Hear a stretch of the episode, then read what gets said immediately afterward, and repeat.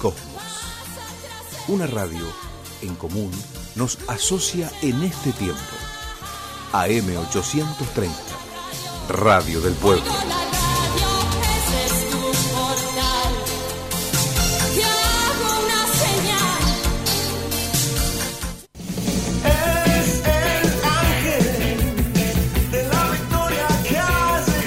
Esto es Los Delirios del Mariscal, la mejor opinión del acontecer deportivo y mucho rock nacional.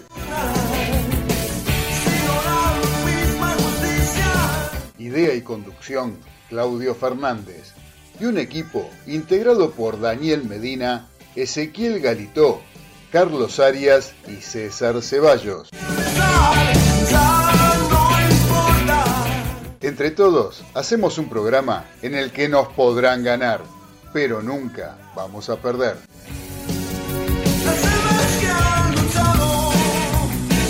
Ya arrancamos en Radio del Pueblo con los delirios del mariscal.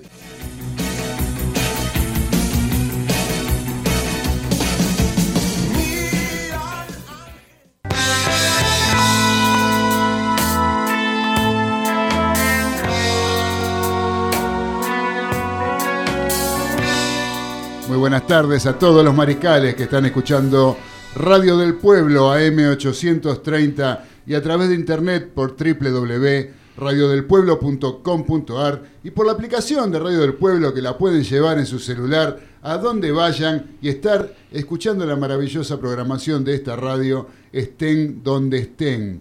¿Cómo andan queridos mariscales? Acá estamos iniciando este programa que tanto queremos, ¿no? El original, el de los viernes a las 18, porque recuerden que también estamos los lunes a las 21, pero a nosotros nos gusta este, este que donde podemos comentar todo lo que fue aconteciendo en materia deportiva durante el fin de semana, no, pero sí lo de esta semana. El fin de semana lo vamos anticipando, más o menos con la idea, tirando una idea y pronosticando y a veces hasta jugando un poco con los resultados y tratando de, anticiparnos a lo que nos va a traer en materia deportiva el fin de semana.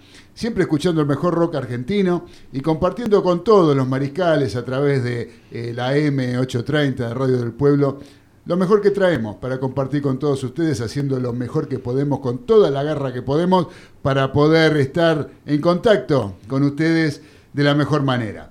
Por eso estamos acá a través de un número de WhatsApp, un número de celular a través del cual nos pueden enviar mensajes por WhatsApp que es el 11 44 18 13 78. ¿Sí? Ahí nos pueden enviar mensajes de audio, mensajes eh, escritos, como ya nos está saludando Diego de Golnay, por ejemplo, que ya nos mandó acá nuestro saludo. Aparte de todo, les cuento que anduve por Golnay esta semana, antes de ayer estuvimos ahí con Diego comiendo un asadito y pasando realmente un día maravilloso. ¿Sí? Diego, un abrazo gordo para vos. Eh, siempre nos está invitando para ir a, pasar allá al campo, a disfrutar un poco del aire libre y respirar aire puro.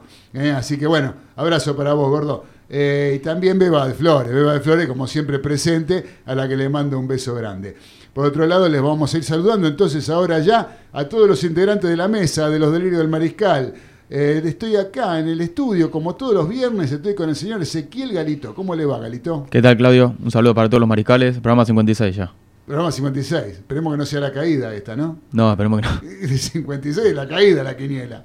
Esperemos que sea una remontada para arriba, un repunte para arriba, nada de, nada de caídas, ninguna caída. Así que bueno, es un 11. Un 11 es un número maestro. Claro, como, como nos contó Mirta. ¿Se acuerda usted, Galito? Sí, me acuerdo. número maestro, el 11? Número maestro. Claro, 6 más 5 da 11, es un número maestro. Así que hoy tenemos un día... Pum para arriba. Pum para arriba, un fenómeno. Los saludo al señor Nicolás Solaechea en la operación técnica. ¿Cómo anda, querido Nico? Ahí siempre firme, acompañándonos. Con la importancia que tiene el operador técnico. Sí, clave. Es clave. Sin el operador técnico acá no podemos hacer nada. Sin, sin la, la colaboración, la buena predisposición y las ganas del operador técnico, el programa no existiría. Fundamental. gracias, Nico. Eh, los saludamos también, a ver a dónde nos podemos ir, a la localidad de los polvorines a través de Skype, que está el capitán de los polvorines, el señor Daniel Medina, mi gran amigo. ¿Cómo anda, querido Dani? ¿Qué tal Claudio? ¿Qué tal Ezequiel? Compañeros en su totalidad, audiencia. Un hermoso día, la verdad, hoy. ¿eh? No, no, no un verano tan furioso. Y bueno, acá esperando con muchas novedades para lo que se anticipa para este fin de semana, con lo que está pasando en materia deportiva y mm, lo voy a tratar de hacer rapidito porque me voy a jugar al 56 a la 500. Ah, muy bien, así me gusta. pero eh, usted ya había abandonado esos hábitos, nos dijo el otro día. Pero la cosa se va normalizando ahora. Así que eh, el otro día estoy tomando un poquito más de cerveza, un poquito más ah, de vino. Muy bien, eso así me gusta. Fue una latita al final del otro día. ¿Una entera? una de las grandes, vio las latas Sí, sí, sí, la grande, sí, sí. Ya es, ya es un avance. ¿Y cómo quedó después? A ver, cuéntenos un poquito. ¿Cómo quedó después de tomarse de hacer? ¿No lo revitalizó? No, me reventó. Pero, no, ¿cómo lo reventó? Este, me reventó con el asadito y todo. Pero bueno, este, había motivos para hacerlo, así que Calavera no chilla. Yo, yo le prometo algo, Medina. Yo le prometo algo. Cuando esto se normalice, que estemos todos vacunados, que la cosa empiece a cambiar y no sé cuándo será, si el año que viene o cuándo sea, yo voy a pasar a buscarlo personalmente por los polvorines y nos vamos a ir a la ciudad de Santa Fe, a visitar a mi familia. Y ahí vas a ver lo que es tomar cerveza. Oh, me imagino, los famosos lisos. Los lisos, exactamente. Usted no sabe lo que es ir ahí, sentarse. A ver, este, eh, perdóneme, este, este, señor este conductor. ¿Cuántos lisos se ha tomado usted? A ver, ¿tiene un promedio más o menos? ¿Se acuerda cuánto mm. se puede haber tomado? ¿Qué se llama? No, el cuentalizo se, me, se me trabó. Eh, no, no, no, no, no. Se me, se, me, se, me taró el cuentalizo a mí. No, no, no, no, Yo perdí la cuenta, qué sé yo, no sé cuánto liso he tomado. y me dice que los santafesinos no paran. no, no, no. Usted sabe que es algo muy interesante. Usted se va a la cervecería, ahí la cervecería famosa, la cervecería Santa Fe, y, y, pasa el mozo con la bandeja llena de liso. Si le ve el vaso vacío, le saca el vaso vacío y le pone un liso lleno. Y sigue. Y así por toda la mesa. Y constantemente, ping, ping, ping, ping. Son cortitos, son vasos chiquitos. Se hacen de esa manera en Santa Fe, debido al gran calor que hace en Santa Fe. Entonces, para que no se caliente la cerveza, no se hacen en vasos grandes, se hacen en vasos chiquitos que los llaman lisos. ¿sí? Por eso es que viene uno atrás del otro porque son chiquitos. ¿Eh? Son chiquitos para, evitar. Bien, frío, me imagino. Bien frío, viene impresionantemente. Se come ahí unos maníes, una cosita, una porción de pizza, lo que usted quiera. ¿Me va a aceptar la invitación? Pero por supuesto, sí. Muy bien. Bueno, le tomo la palabra. Significa que aparte va a estar todo más normal, todo mejor. Y eso va a ser lo mejor de todo, yo creo. Exactamente, así es. Muy bien, querido Dani. Vamos a saludar a otro integrante de la mesa, como el señor que se encuentra en el barrio porteño de Caballito, el señor Carlos Aria. ¿Cómo anda, querido Carlitos? Buenas tardes, mariscales. ¿Cómo andan ustedes? Muy bien, muy contento de escucharlo. Escúcheme, el 11 es un número maestro, porque el 11 de septiembre es el Día del Maestro. Pero claro, pero que usted pensó que era por otra cosa. No, no, no, no. Ah. estaba seguro que era por eso. Pero seguro, pero desde ya, desde ya. Quédese tranquilo que es por eso, querido Carlito. Bien, bien, bien, todo bien. Y ayer estaba tomando un copete acá en Sócrates. Ajá. Me tocó presenciar algo muy curioso. Sí. Resulta que había una pareja de gente grande, 55 él, 48 ella más o menos. Sí. Y en eso la mujer le dice, che, che, che, ese que entra ahí con la rubia, es Beto tu amigo. Sí, le dice. Pero esa no era mujer de Beto. No, es la amante. Pero, ¿por qué es un desgraciado? Ya te pero enterar y de, le voy a avisar. Vos te callás la boca. O es el amante de Beto. Claro. Yo tengo mi amante también. Pero vos vas a tener que hablar con mi abogado. No, no, no. ¿Querés que yo hable con tu abogado? La empresa está a nombre de una sociedad offshore. Yo cobro 40 mil pesos en blanco, de los cuales te pueden tocar 15. La casa donde vivimos está a nombre de otra empresa offshore. Lo que te queda a vos es el departamentito que conservé en Barracas cuando nos casamos. Y para moverte está el AMI 8 ese que teníamos cuando éramos novios. Y olvídate de las joyas, olvídate de todo. Qué bárbaro. Y en eso entra una morocha despampanante, se acerca a la mesa y dice, papi, te espero. Sí, anda, anda, anda, que después voy para allá. Y dice, ¿y esa quién es? Esa es mi amante. Ah. ¿Quieres que te diga una cosa, viejo? Sí. La nuestra está mejor que la de Beto.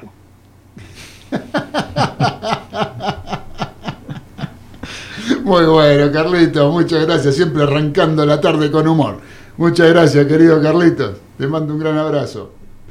Dale. Este, Sabés que acá tenemos un mensaje del señor Robert desde la localidad de Long Island, en el estado de Nueva York, que nos está escribiendo que dice, hola mariscales, estoy pensando mudarme a Santa Fe. Un abrazo. sí, Robert, vos no sabés lo que es la ciudad de Santa Fe. La ciudad, ¿eh? ahí al lado del puente colgante. Ahí hace mucho calor, eso sí, y hay muchos mosquitos. Aunque ahora no hay tanto como en otra época. ¿eh? No hay tanto Se como los en otra comen. Sí, sí, sí, se los comen, por eso. Pero no, este, el tema de la cerveza es la ciudad argentina cervecera por excelencia, o la provincia cervecera por excelencia. Ahí las grandes eh, marcas, inclusive las marcas norteamericanas, ¿sí? este, como Budweiser, por ejemplo, o bueno, Heineken, que es de otro lado, pero eh, fabrican todos eh, para todo lo que es el Mercosur y todo lo que es Sudamérica, exportan desde la ciudad de Santa Fe. Es la ciudad, es la provincia cervecera por excelencia. Da gusto ir a Santa Fe. Así que bueno, Budweiser- sí. Y Heineken, preparen el bolo que vamos a cobrar. ¿eh? Sí, sí, sí, sí, sí. Y Sócrates también, ¿eh? Llega un Bueno, audio también. Acá nos llega un audio. Bueno, tenemos un audio. A Sí. ver, ¿qué nos dice, querido Galito? Buenas tardes, mariscales. Soy Adriana de Mar del Plata. Que tengan un excelente programa. Esta vez desde Cava.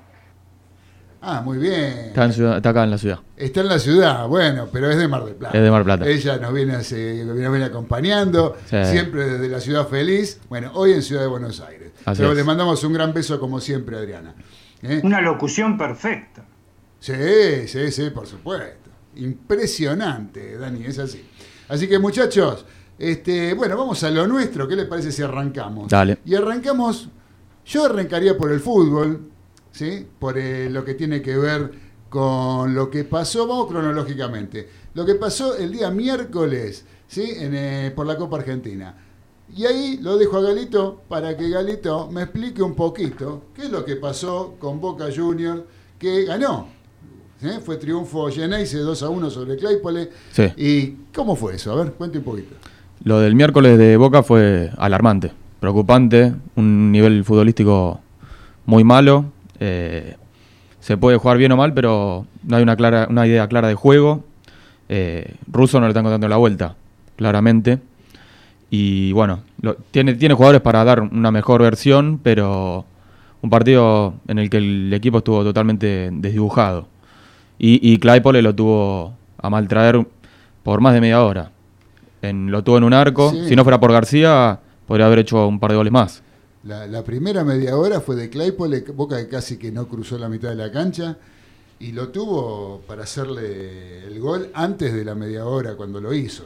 Fue una Sí, sí, tuvo un par de jugadas que, que podría haber marcado. Podría haber marcado y como bien vos dijiste, lo destacaste a Javi García, que fue la figura de, yo creo que fue la figura de Boca. Sí, sobre el final tapó otra también que, que podría haber sido el empate. También, la, la- la- la última no, la última ni la tocó, pasó de largo la pelota. Ah, no la tocó. No, no, no. El que cerró fue más ahí. Ah, no, no, la anterior, te decía yo un mano a mano que, Ah, que- sí. que quedó. No, yo que- era la que fue sobre la. no, la última la sacó más, sí. La, la última la sacó. Porque la empujaba al otro. Sí, el que entraba de Claypole la- Y en, hacía- y en el gol de Landaburu, llamativo como el- todos los jugadores de Boca mirando, Sí. cabeció travesaño, después la tapó García, ya era imposible ahí la última. Pero, y después, bueno, vino el gol de Villa, que, que trajo un poco de alivio, pero muy, muy paupérrimo el, el nivel de Boca, ante un, un equipo que recién asciende a la C. Es un equipo semi-amateur, podemos decir tranquilamente. Sí, Y bueno, sí, este, hay veces que hay- existen estas sorpresas ¿no? en, la, en la Copa Argentina. Pero lo de Boca sí, fue, fue superado en gran parte del primer tiempo. Después Boca termina imponiendo lo que es la capacidad individual, ¿no? porque tiene jugadores de, de mejor nivel. eh, mereció la expulsión en el primer tiempo, durante esos media hora, de, Capaldo. Sí, le fue muy no mal. sé si expulsión o. Bueno, Mínima amarilla. Una naranjada, digamos, fue. Eh, y ni siquiera lo amonestaron. Y lo que son los referees, vos lo ves ahí, ahí te das cuenta lo que son los referees, no como después enseguida equiparan, porque después vino un planchazo de un jugador de Claypole a, Zambrano sobre el, sobre el costado, que también era descalificador, y sin embargo también ni siquiera lo amonestó. Y era una falta que fue chiquita, lo amonestó a Varela. Y lo amonesta Varela como para porque se quedó con la Claro, para compensar ahí. No, pero el hecho, de, eh, o sea, la, compensación yo creo que vino con el planchazo que le meten a Zambrano. Este, pero bueno, así son. Pero, pero eso también, vos sabés que eso yo es lo que digo siempre, eh, con respecto a que hay que saber ser inteligente. Si a mí, en mi equipo, me pegan y el referee no reacciona o no sanciona como tiene que sancionar, yo voy y hago lo mismo. Claro, le pago con la misma moneda. Le hago lo mismo porque está permitido, evidentemente. Sí, sí.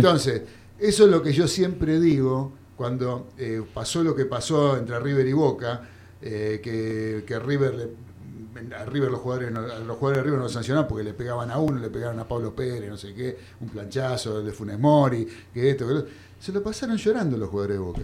No es así. Si vos sos inteligente, y eso lo ves vos adentro de la cancha y no tiene nada que ver el entrenador, si vos sos inteligente y vos decís, a mí me pegó un planchazo este y el refri ni lo amonestó, y bueno. Le seguís el juego. Voy y, yo también puedo ir a hacerlo. Y eso es lo que hacen jugadores inteligentes como Poncio, por ejemplo. Saben leer esas cosas. Eso es ser inteligente. No solamente meter un pase entre líneas. Eso también. Pero también es ser inteligente, saber leer en qué condiciones está jugando el partido y poder sacar ventaja de eso. Claro, o sea, cómo viene el partido. Y no dejarte llevar por delante. Sí, sí. ¿No? Entonces, hay jugadores que se dan cuenta de esas cosas. Hay otros que no. Hay otros que no, se lo pasan llorando el y me pegó. Eh, no, flaco, ¿qué me pegó? Hay que devolverla, claro. Que vos tenés que ir y bancártela. Claro, sí, sí, sí. Y, y el otro día terminó siendo contraproducente los cuatro, los cuatro chicos que puso. En el medio Varela Medina, hubo algunos desacoples. Había momentos que Boca no podía dar tres pases seguidos. Era, era... Sí, preocupante. Yo creo que es preocupante lo de Boca. Eh, por cómo jugó el miércoles y por cómo viene jugando. O sea, no, por solamente por este partido, sino por cómo viene jugando Boca. Eh, está, yo creo que en la cornisa, está caminando por la cornisa Miguel Ángel Russo, que es el responsable. O sea, no sé si es el culpable, no sé si es el culpable de lo que le pasa a Boca, pero que es responsable, sí, porque él es la cabeza. Entonces, este, él es la cabeza del grupo y él es el que tiene que poner, encarrilar las cosas como para que el equipo funcione. Sí, pero no puede ser que Boca tenga que recibir un gol para ir recién reaccionar. Claro, y, reaccionó y hasta por ahí nomás. hasta ahí nomás, sí. Hasta ahí nomás porque hubo un quedo lógico, los jugadores de Claypool les estaban exigiendo físicamente muchachos que no están en las mismas condiciones que un equipo de primera división. Entonces, Pero quedo. Arrancaron con un hambre, sí, se quería llevar la cancha puesta, sí, sí, sí. Sí, no, no, no, y bueno, es lógico, ¿no? Eh, es lógico con respecto a lo que pasa con un equipo cuando se encuentra con otro superior.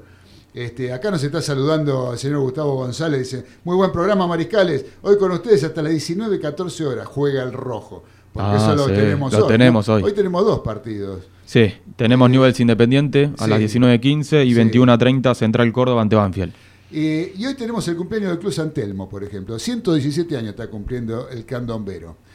Cumplió, está cumpliendo menos que lo que cumplió el señor Daniel Medina esta semana.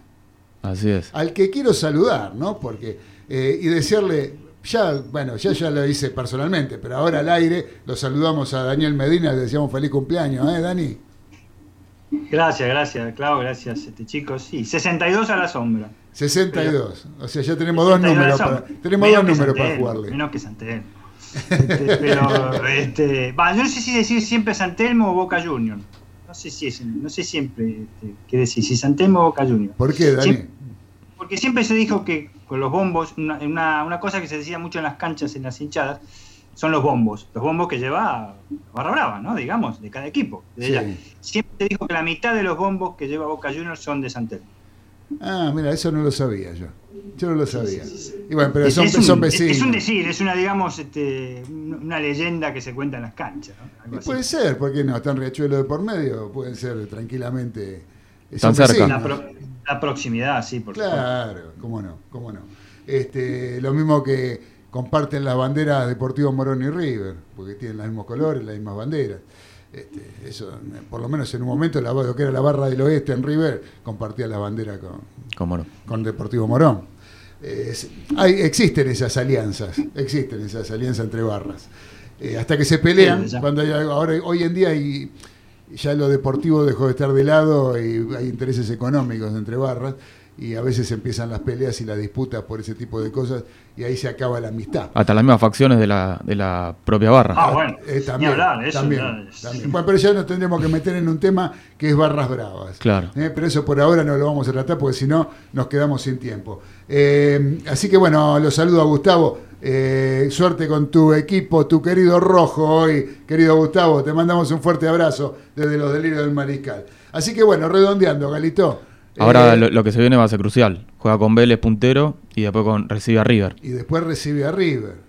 Eh, Depende de esos dos partidos, yo creo, para la, continuidad o no. Y bueno, es muy probable, muy probable. Muy probable, hay que ver qué pasa. El domingo, 21 a 30. 21 a 30, en el Amalfitani. En el Amalfitani, eh, Boca se la juega porque... Pero bueno, hay cosas que no se terminan de entender muy bien, qué es lo que está pasando ahí. Yo creo que va más allá de los nombres. No es cuestión de que jueguen chicos, grandes, medianos el tema ahí me parece que es otro. A mí me parece que hay, otro tipo de problemas que no tienen que ver con la con, la edad de los jugadores ni, ni, con este si son pibes, si son veteranos. Eh, hay, otras cuestiones que, están bastante complicadas ahí adentro. Ahora tienen casos de COVID entre el presidente. El presidente y parece que algunos miembros de la comisión directiva también. Parece que dicen que parece que se lo agarraron, se contagiaron en el palco de Newells. En el Marcelo Bielsa. En el Marcelo Bielsa. Bueno, no sé, vamos a ver cómo, sigue todo esto. Eh, por el lado de River, digamos que el partido de ayer, eh, ya la, cara es otra, ¿no?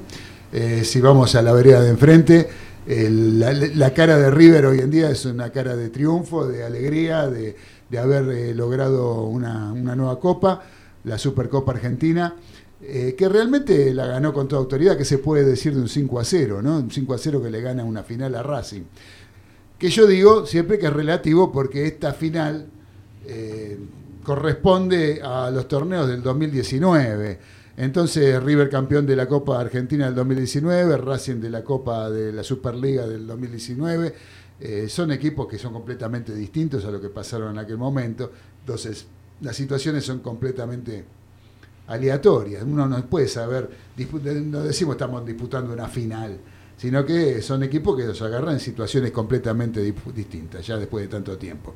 Ahora, eh, lo de ayer este, fue, si bien eh, fue una, diferencia abultada en el marcador y justificada a partir de, yo creo que a partir de los goles, eh, en el primer tiempo fue un, primer tiempo donde hubo 20 minutos que fueron absolutamente de River, superior River, donde pudo haber hecho algún gol pero después en general el partido fue un partido parejo. Yo creo que en el mejor momento que ya Racing lo había emparejado, viene el gol de Borré, que lo pone 1 a 0. Em, pero el partido seguía parejo. Es más, tuvo alguna opción Racing. Al palo. Una, la del palo y alguna que sacó Armani también, que tuvo al principio, ni bien empezó el partido. Y otra de, de Martínez el, jugador uruguayo que juega por la derecha en Racing, que entró, que la sacó arriba, arriba del travesaño Armani. Fue una... Eh, de todas maneras, siempre se notaba una superioridad de River. ¿sí? Eh, River es un equipo que, bueno, tampoco es para mí una, cosa de loco. los goles vinieron en el segundo tiempo. Eh, en el entretiempo, Pisi se da cuenta que le está faltando alguien en la mitad de la cancha entonces suma un jugador en mitad de cancha, saca un delantero y, y uno lo puede ver como eso, como una, como una jugada o como una opción este, defensiva, ¿no? Sacar a un delantero y poner un mediocampista. Pero con eso emparejó el partido. Y el segundo tiempo estaba parejo River y el partido estaba parejo. No, no, Es más, se jugaba en la mitad de la cancha. Racing no llegaba, pero tampoco llegaba a River. Se jugaba en la mitad de la cancha, hasta aburrido estaba en ese momento. Y después a Pisi se le ocurrió la brillante idea de poner dos delanteros, romper esa mitad de la cancha por la cual mantenía la estructura defensiva y le peleaba la, posesión a River en la mitad de la cancha, que es importante eso. Vos, eh, si bien no llegás, pero en cualquier momento tenés un tiro libre, lo tenés a Rojas que te clava, la clava en un ángulo, un córner, uno no sabe. Hay que, yo pienso que se apuró un poquito. Se la jugó rápido. Se la jugó demasiado rápido en ir a buscar el empate. Y eso le, le- le- le otorgó una libertad a River para generar juego que terminó haciendo en, en 11 minutos cuatro goles.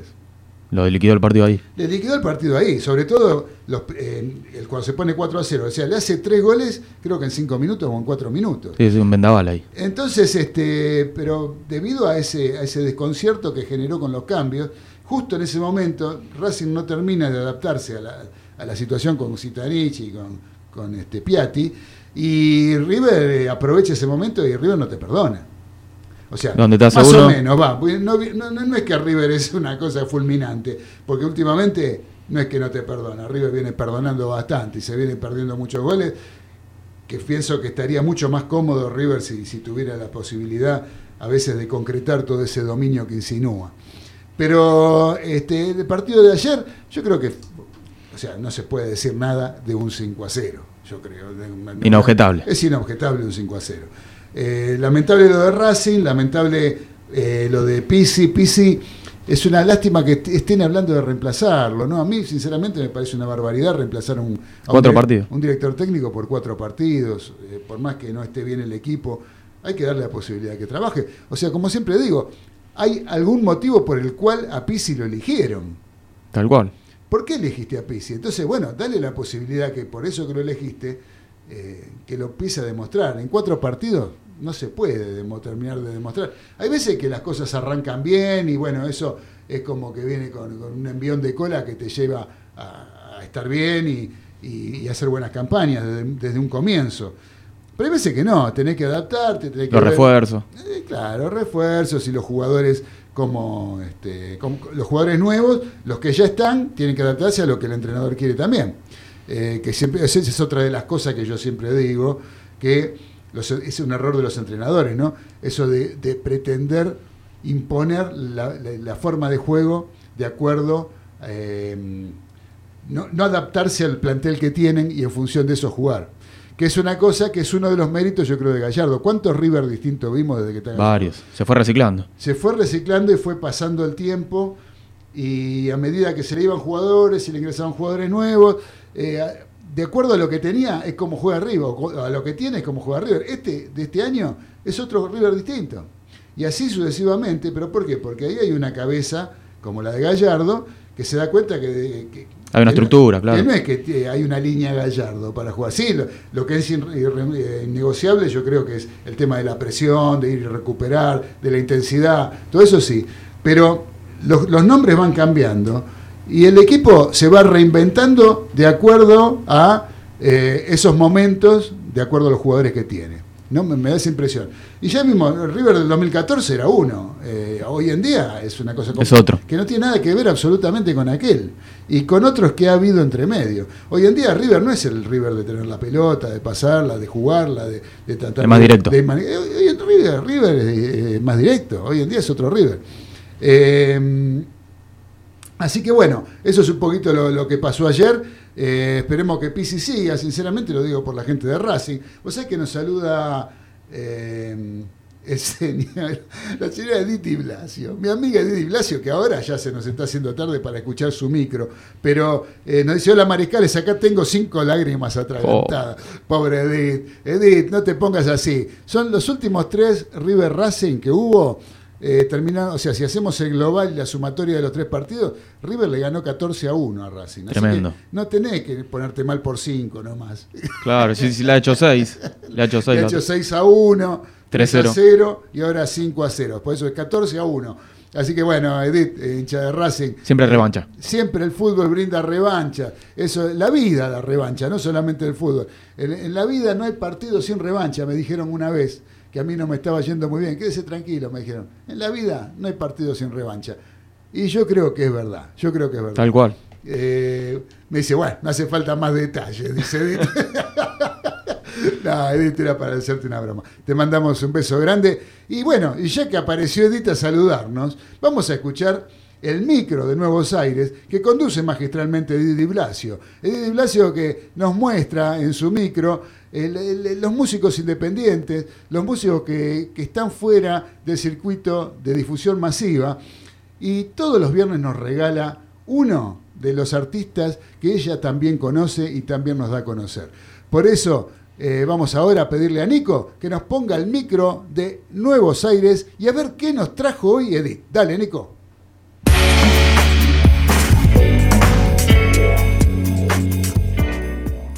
Hola Mariscales, bienvenidos al micro de Nuevos Aires 2021.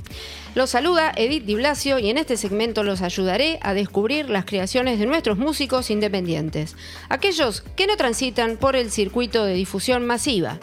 Hoy les voy a presentar a Carlos Mazzoncini, músico multiinstrumentista de vasta trayectoria que ha formado parte de varias bandas. Vivió muchos años en Estados Unidos, lo que le significó la posibilidad de absorber de diferentes culturas musicales. De regreso a la Argentina, consolida desde Córdoba su carrera solista, de donde surgen los cuatro discos editados hasta la fecha. De su disco Seres 2, hoy escucharemos Cambió.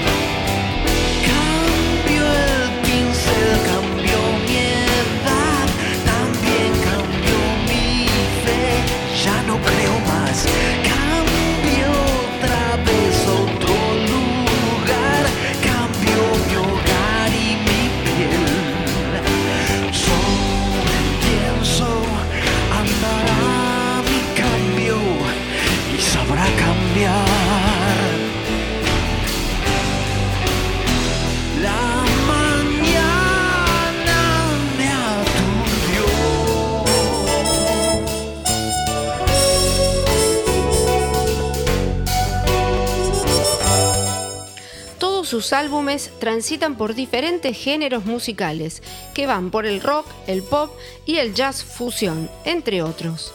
A mediados de este año se espera el lanzamiento de su nuevo material discográfico. Estén atentos.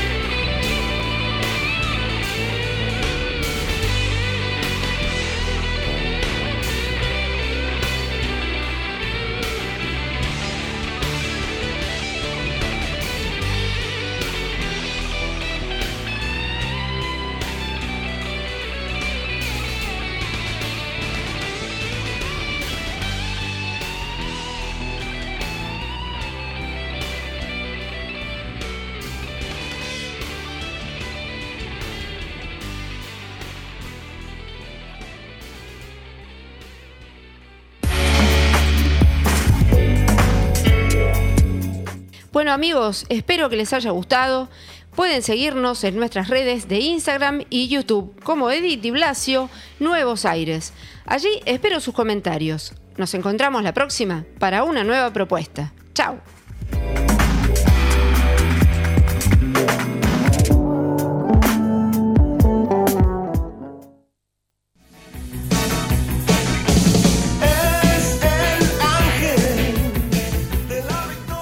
Estás escuchando Los Delirios del Mariscal por Radio del Pueblo, AM 830.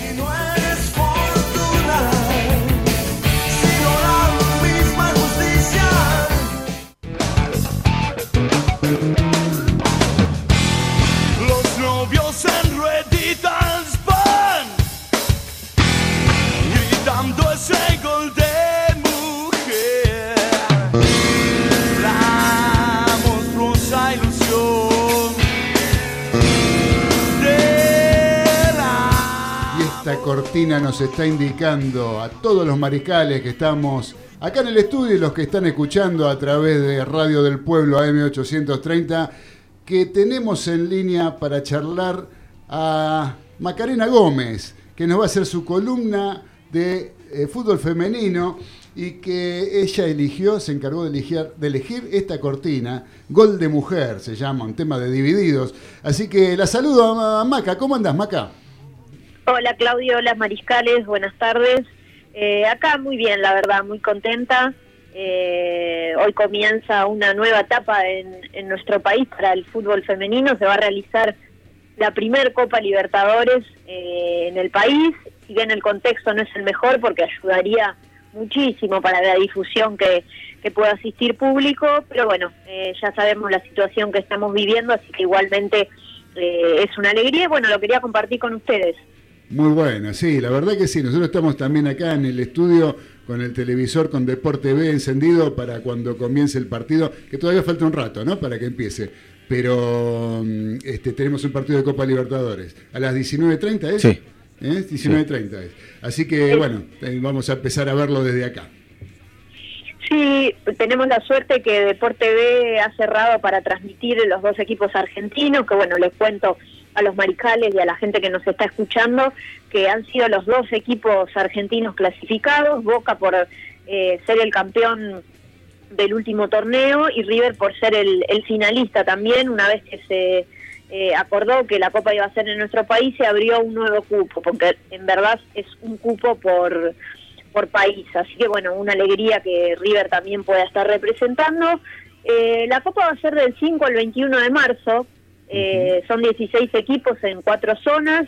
Eh, luego va a haber cuartos, semis y final. Digamos, se juega con formato de mundial. No es igual al masculino que se juega durante eh, un periodo de varios meses, sino que se juega más en formato eh, de lo que es mundial. Los costos que implica llevar a cabo eh, una Copa Libertadores como, como tiene el formato masculino eh, no es costeable aún para, para el mundo del fútbol Claro, femenino. claro. La Copa se viene realizando desde el año 2009, o sea, hace 12 años solamente, eh, en comparación, bueno, a la cantidad de campeones que hay en el fútbol masculino. Y bueno, es una supremacía brasilera, ha ganado nueve campeonatos de estos 12 que se han disputado, el primer campeón eh, fue Santos. Y bueno, vamos a tener entonces este año a River y a Boca representándonos.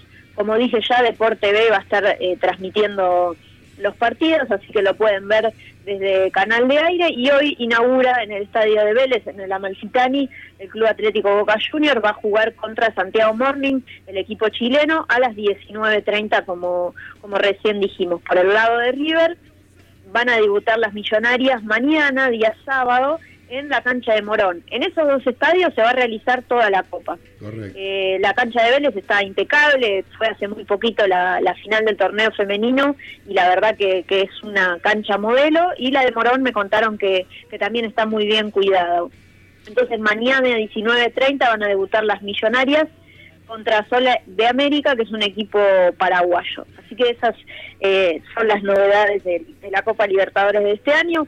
Tanto River como Boca están concentrando desde el martes pasado, Boca en el Hotel Sheraton y River en el Hotel Broadway, Eh, esto es por disposición Comebol, los equipos solamente pueden estar concentrados, van desde, la, desde el hotel al entrenamiento y desde el entrenamiento a la cancha a jugar, no pueden recibir visitas y están hospedadas en habitaciones de a una, lo cual es bastante extraño eh, para, para este tipo de concentraciones. No, las burbujas, las burbujas que se han armado en los últimos tiempos, en lo que tiene que ver con el fútbol a nivel sudamericano, generalmente son así. Están, este, algunos las han, las han roto esas burbujas con algún tipo de, de pedidos o de gente que han entrado en, en forma inconveniente y han provocado algún tipo de problema con respecto a la contagio, al contagio del COVID. ¿no? Pero ¿sabes qué te quería decir, Maca? Que me parece bárbaro el tema de que jueguen, que juegan los campeones nada más, todos los campeones de, a nivel sudamericano, como era en un principio la Copa Libertadores de, eh, masculina también. En los principios, el año 60, los 60, cuando empezó la Copa masculina, eran los campeones. Después fueron campeones y subcampeones. Y hoy en día juegan, no sé, eh, viste, hasta el cuarto, el quinto lugar, la verdad que es un lío bárbaro, que parecen equipos que no saben ni quiénes son, ni totalmente desconocidos, que juegan Copa Libertadores. Pero a mí me parece bien esto de que jueguen los campeones, ponele que en, algún momento se sumen los subcampeones, ¿no? O el local en este caso que juegan el subcampeón, pero eh, que en el futuro, bueno, decimos, se pueden llegar a sumar los subcampeones. Pero me parece bárbaro que jueguen los mejores de cada país. No sé, es mi opinión. Sí, son los mejores de cada país, en este momento son 16. Eh, anfitrión habilita un, un cupo más y después eh, el campeón de la última edición también es otro cupo. En este caso es eh, Corinthians de Brasil y bueno, y también ha clasificado el campeón que es Ferroviaria, pero Claro. eh, entonces Brasil también tiene dos. Después el resto es uno por país, como vos dijiste, eh, el campeón. Y la, el formato es como un mundial, la verdad que no es bastante atractivo para ver. eh, que por ahí si fuese como la de los varones, por ahí la gente no se engancha tanto. En ese momento como el fútbol femenino necesita difusión y necesita que la gente conozca un poco el deporte, me parece que es algo eh, novedoso y que puede ser entretenido eh, para estos momentos, más allá de que lo, lo transmita Deporte TV y después en el Facebook oficial de la Conmebol eh, van a transmitir todos los partidos vía streaming, así que también se pueden enganchar por ahí si no tienen la posibilidad de verlo por la tele. Fantástico, Macarena, Maca. Macarena, Daniel, ¿cómo te va? ¿Cómo andás? Eh, Hola Daniel, ¿todo bien?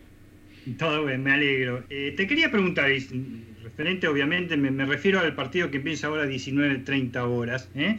Eh, eh, de Boca Juniors. Eh, ¿En cuánto puede variar la estructura de Boca como equipo con la ausencia de Lorena Benítez, lamentablemente lesionada en la selección nacional? Yo creo que Lorena Benítez es la mejor jugadora eh, de la actualidad y ya hace bastante tiempo que se viene gastando en, estando en ese lugar.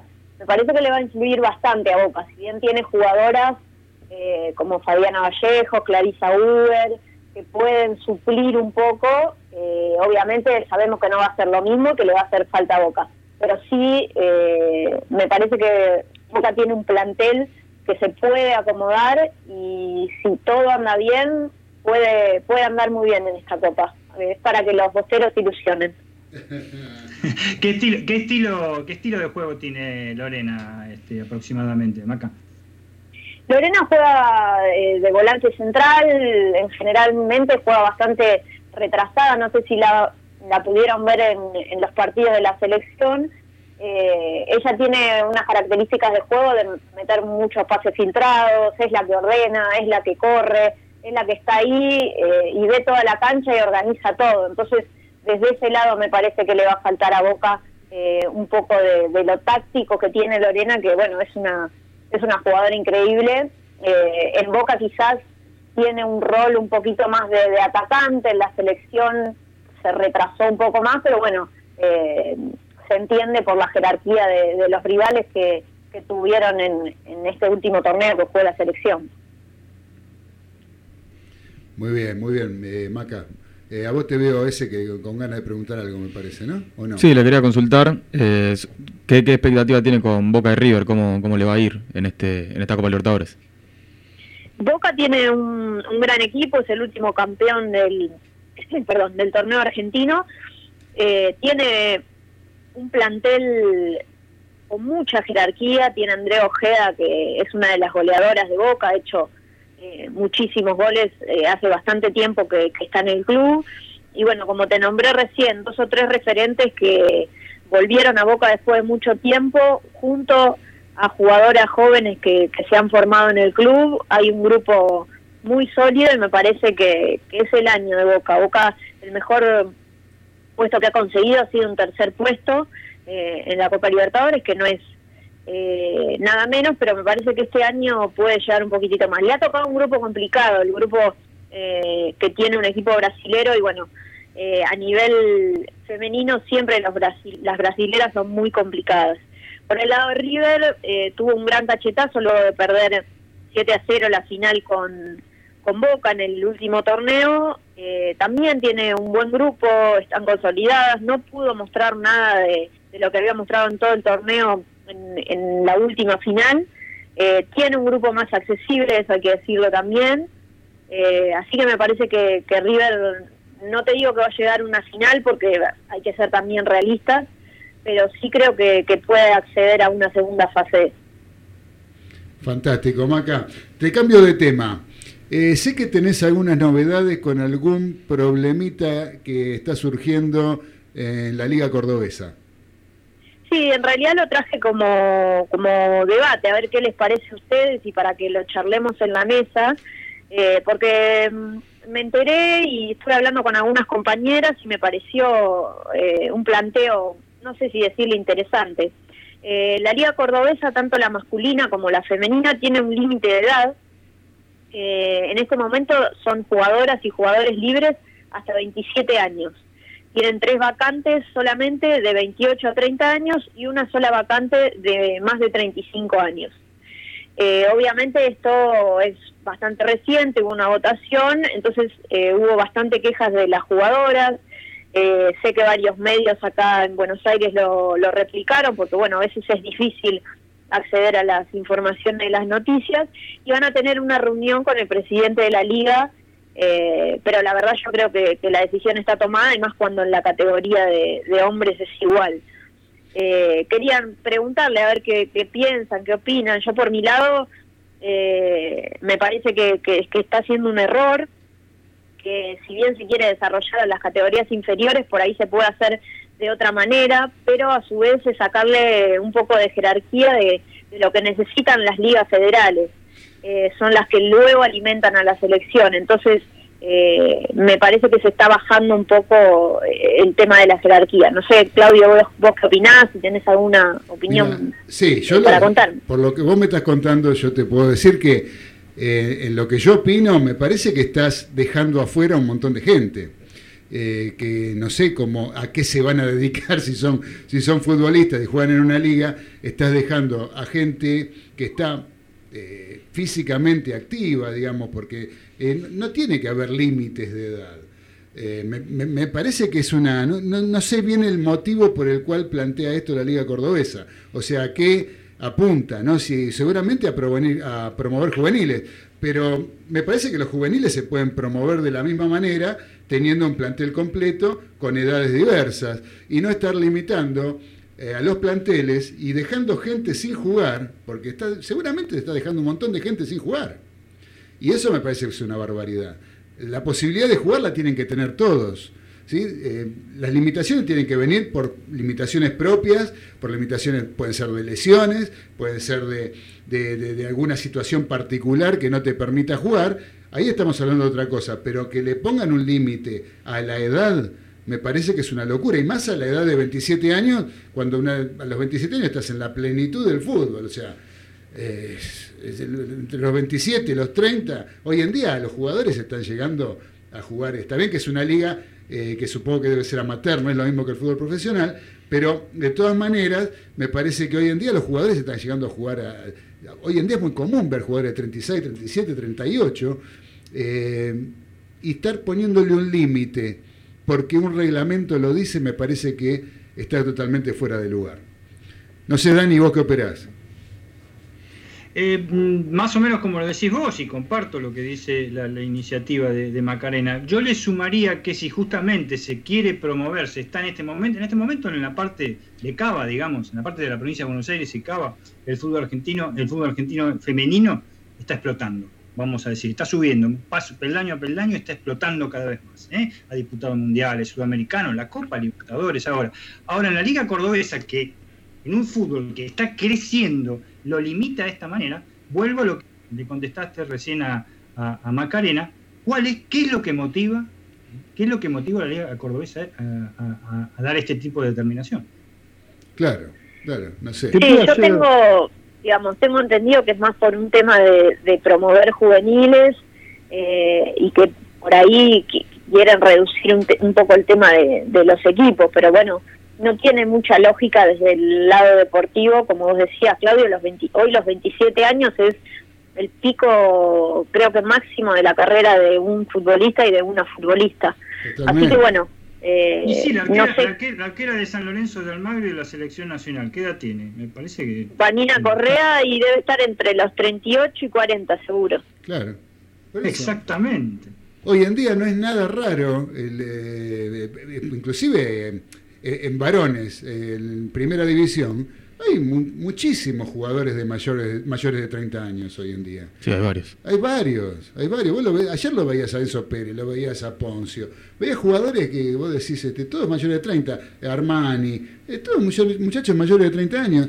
Y, y sin embargo, me, pare- me parece que están en la plenitud, siguen manteniéndose, no han tenido complicaciones durante su carrera, evidentemente graves, que los limiten en el, en- al, nivel de la competencia en este momento de sus vidas y se han cuidado y se han entrenado bien y bueno, y se estira hoy en día la vida del jugador. Sigue habiendo hilo en el carretel. Claro, entonces limitar eh, a los 27 años me parece, me parece una locura, por más que quiera promover juveniles. Para promover juveniles hay que hacer, me parece que hay que tomar otro tipo de medidas, no, no limitar a los más grandes y dejar gente afuera para que por obligación tengas que poner juveniles. Me No, parece... sobre todo, Claudio, porque son estas ligas las que después nutren. eh, bueno, hoy en día el fútbol femenino no tiene un torneo de AFA federal. Digamos, participan los equipos de Cava y a lo sumo de AMBA. Claro, Tenés Rosario Central y Sarmiento Junín y hasta ahí, no mucho más. claro. Eh, entonces, muchos de los clubes por ahí de primera eh, van a buscar a las jugadoras eh, en esas ligas eh, provinciales como, como para que tengan la oportunidad también en Buenos Aires y luego tener una oportunidad en la selección también. Correcto. Bueno, veremos cómo Está se va a eso, ¿no? ¿Cómo, Dani? Está, perdón, eh, eh, está para investigar mucho más ese tema eh, de la Liga Cordobesa. Ya lo creo. Con- Sí, sí, por Un supuesto. poquito para interiorizarse aún más. Sí, ¿Puedo sí, sí, sí. pregunta? Sí, Carlitos. Eh, primero, primero voy a opinar sobre esto, un- algo, algo muy cortito. Están meando fuera del tarro. Ajá. Fácil. No me extraña porque aprendieron de la AFA sí. a ser macana. Eh, y otra cosa, una cosa que te quiero preguntar, Macarena. Yo soy el rompepelota de los números. No me da la cuenta de equipos de la Libertadores. Y seis equipos no pueden ser. ¿Cómo no, Carlitos? ¿Por qué? Son 10 No, claro. Son cuatro equipos Son por diez- país. Son cuatro zonas de cuatro, ¿no? Sí, 16. Claro. Es un equipo por país. Un equipo por país.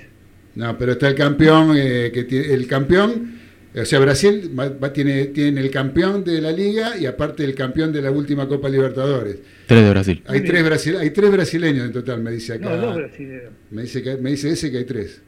Está mirando, está leyendo, se está instruyendo. Bueno, no importa. Carlitos, es un dato menor, no importa. Este, porque ya estamos con la tanda encima. Y yo le quería preguntar a Maca, antes de saludarla y despedirla, eh, que me cuente en un minuto cómo está Comunicaciones, tu equipo, donde vos jugás. Sé que empezaron la pretemporada, este, ¿qué, qué, cómo está el tema? ¿Jugaron el cuadrangular? ¿Cómo le fue? Sí, eh, la verdad que estamos de pretemporada, está bastante difícil el, el asunto. Vi- Vieron que la pretemporada no, no dan ventajas y el profe está bastante duro eh, con las ejercitaciones. Hay que correr y correr. Eh, hay que correr y correr, no queda otra. Pero bueno, esta semana estamos muy contentas porque se están entrenando las chicas de River eh, en el pre, en nuestro predio, así que eh, la verdad que, que es un- una jerarquía para el club y además por el lado masculino van a estar jugando contra Atlético de Rafaela eh, por la Copa Argentina, es uno de los partidos más importantes también para el club. Eh, así que bueno, eh, Comunicaciones está feliz, se podría decir. ¿Cómo le fue en el cuadrangular? En cuadrangular bien, tuvimos eh, ahí dos partidos que, bueno, uno empatamos, el otro eh, perdimos, pero eh, se está conformando un grupo nuevo, eh, sirvió más que nada para, para eso, para probar algunas posiciones eh, de jugadoras nuevas, ir variando un poco la táctica. Eh, estábamos todos los equipos bastante eh, cansados, hacía mucho calor Claro. eh, en Gualeguaychú, así que estamos también todos de pretemporada y nada, fue un, un torneo amistoso lindo, se dio eh, una linda jornada. Fue una, una buena experiencia. Así que bueno, Maca, te tengo que ir despidiendo porque ya tenemos la tanda encima. Sí. en el Bueno, si querés, Sí, te aclaro lo de, lo de los equipos que, que ahí me había preguntado, son Sí. eh, un cupo para cada federación que integra Conmebol, un cupo extra para eh, país anfitrión que eh, es River, Sí. un cupo para el campeón vigente claro. y un cupo, un cupo extra para cada federación que haya tenido alguna vez un equipo campeón. Hoy Ah, en día es Brasil, por eso tiene tres, Chile, Paraguay y Colombia. Fantástico, Maca. Ahora sí. Muchísimas Ahora gracias, sí. Maca. Bueno, Bien. buen fin de... Gracias, lo Gracias. mismo para vos, muchas gracias por, por acompañarnos, por estar en nuestro programa. Y bueno, seguimos en contacto con tu columna que va a seguir, si Dios quiere, todos los viernes nos vas a seguir nutriendo de todo esto que viene creciendo como es el fútbol femenino. Encantada entonces de estar todos los viernes. Buen fin de para todos, Mariscales. Un beso grandote para vos. Saludos. Buen fin de. Chao. Vamos a la tanda entonces, ya no se vayan de Radio del Pueblo porque viene lo mejor. Viene, sigue los delirios del mariscal. Eh, después de la tanda, y vamos a escuchar, después de la tanda vamos a escuchar un temita musical que se llama Jugo de Tomate, eh, interpretado por Manal. Bueno, dale Nico, porque ya es tarde, dale. She's been seen with every man. Un mensaje antiestrés para sus oídos. Voces que le invitan a participar. AM 830. Radio del Pueblo. Voces 830. Un espacio para el testimonio de los principales protagonistas. La síntesis necesaria en el momento oportuno. Aquí en Radio del Pueblo. Estas son las voces en AM 830. Crece el escándalo en el Hospital Alberto Balestrini de Matanza por personal sanitario que figura como vacunado, pese a que aún no se vacunó. Así se lo explicó a Voces 830 el diputado nacional del PRO en Juntos por el Cambio, Hernán Berizo.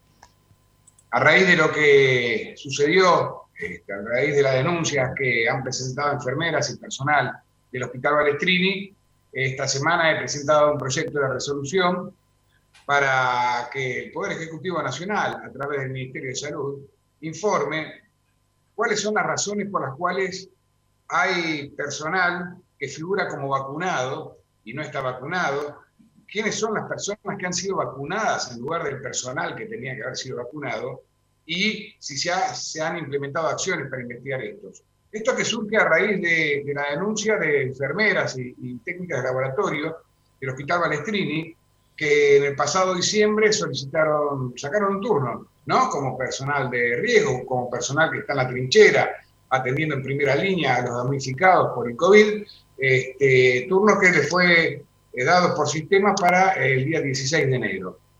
Bien, cuando se presentaron al hospital para justamente aplicarse la primera dosis, el la personal de seguridad le dice que no quedaban más vacunas en el hospital, que pregunten en algún lugar porque no, no había personal como para decirle que había, que había sucedido. ¿eh? Así que este, se comunican con personal del ministerio, de la provincia, y bueno, en el caso de Tania Gutiérrez, una enfermera eh, del hospital, se le informa que eh, ella ya tenía dada la vacuna, que en el sistema figuraba que ya se había dado la vacuna, Martín, cuando en realidad no había sido así. Eh, es así que reclama y se le contesta que, bueno, que si llegan a sobrar vacuna, puede ser que se la vuelvan a dar. El mismo caso de otra enfermera, Noelia Yegros, exactamente la misma situación, solamente que Noelia no figuraba como vacunada.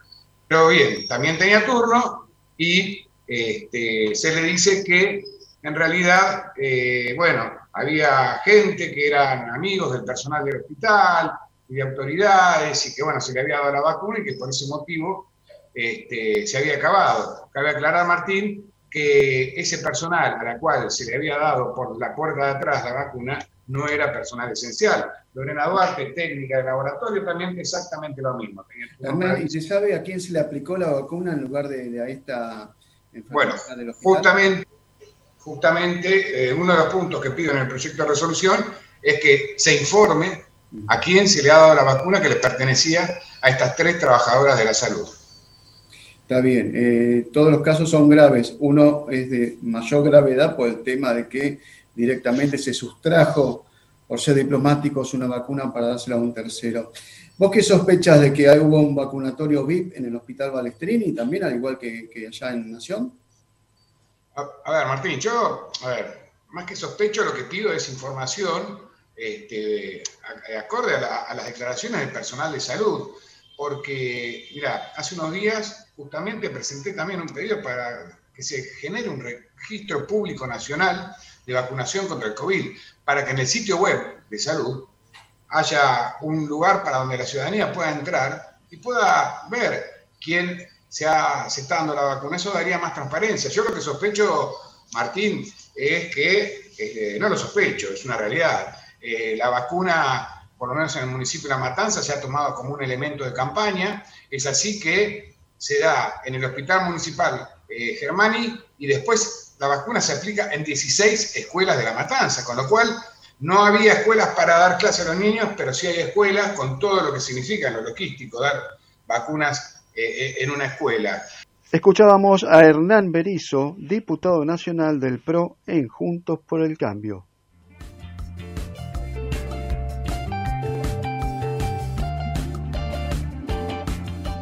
Esto fue Voces 830 por Radio del Pueblo AM830. Comunicate con nosotros. Escribí a voces830 arroba gmail.com.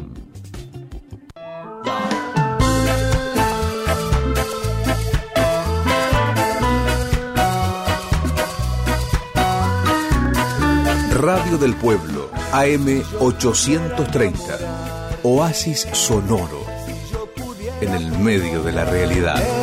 estaría tan solo. El contacto. El imprescindible contacto. Ustedes y nosotros. Y la radio como instrumento para tal fin. Tan lejos.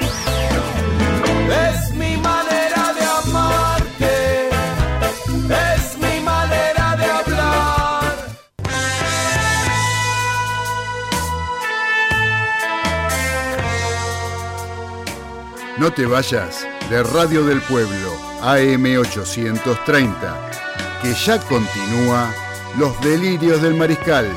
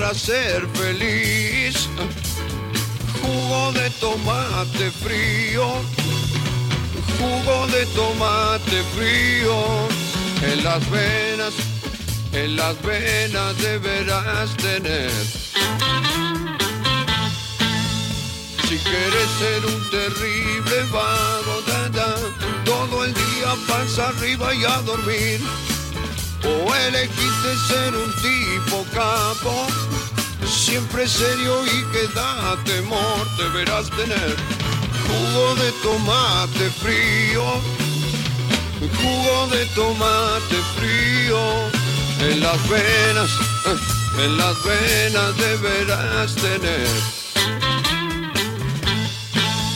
Si quieres triunfar con las mujeres, tener muchas que lloren por vos.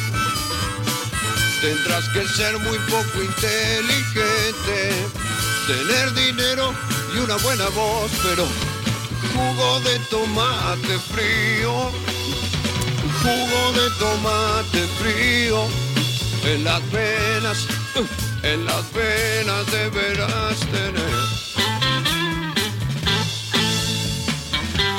Si quieres ser un hombre importante, que se hable todo el día de vos, o querés inmortalizarte como héroe, asesino o semidios. Ah, jugo de tomate frío, jugo de tomate frío, ah, en las venas, ah, en las venas deberás tener.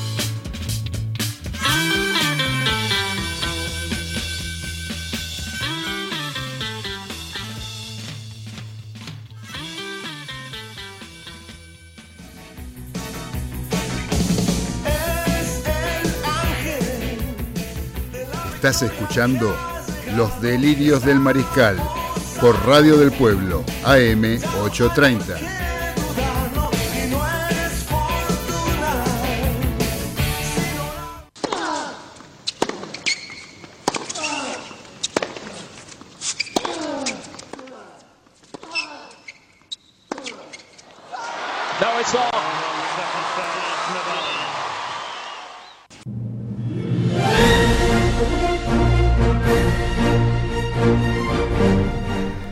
Continuamos en los delirios, del Mariscal por Radio del Pueblo AM830 con esta presentación que acabamos de poner al aire para recibir a quién, ni más ni menos que a nuestro columnista de tenis, al señor Facundo Trapito Gesaga. ¿Cómo anda, querido Trapito?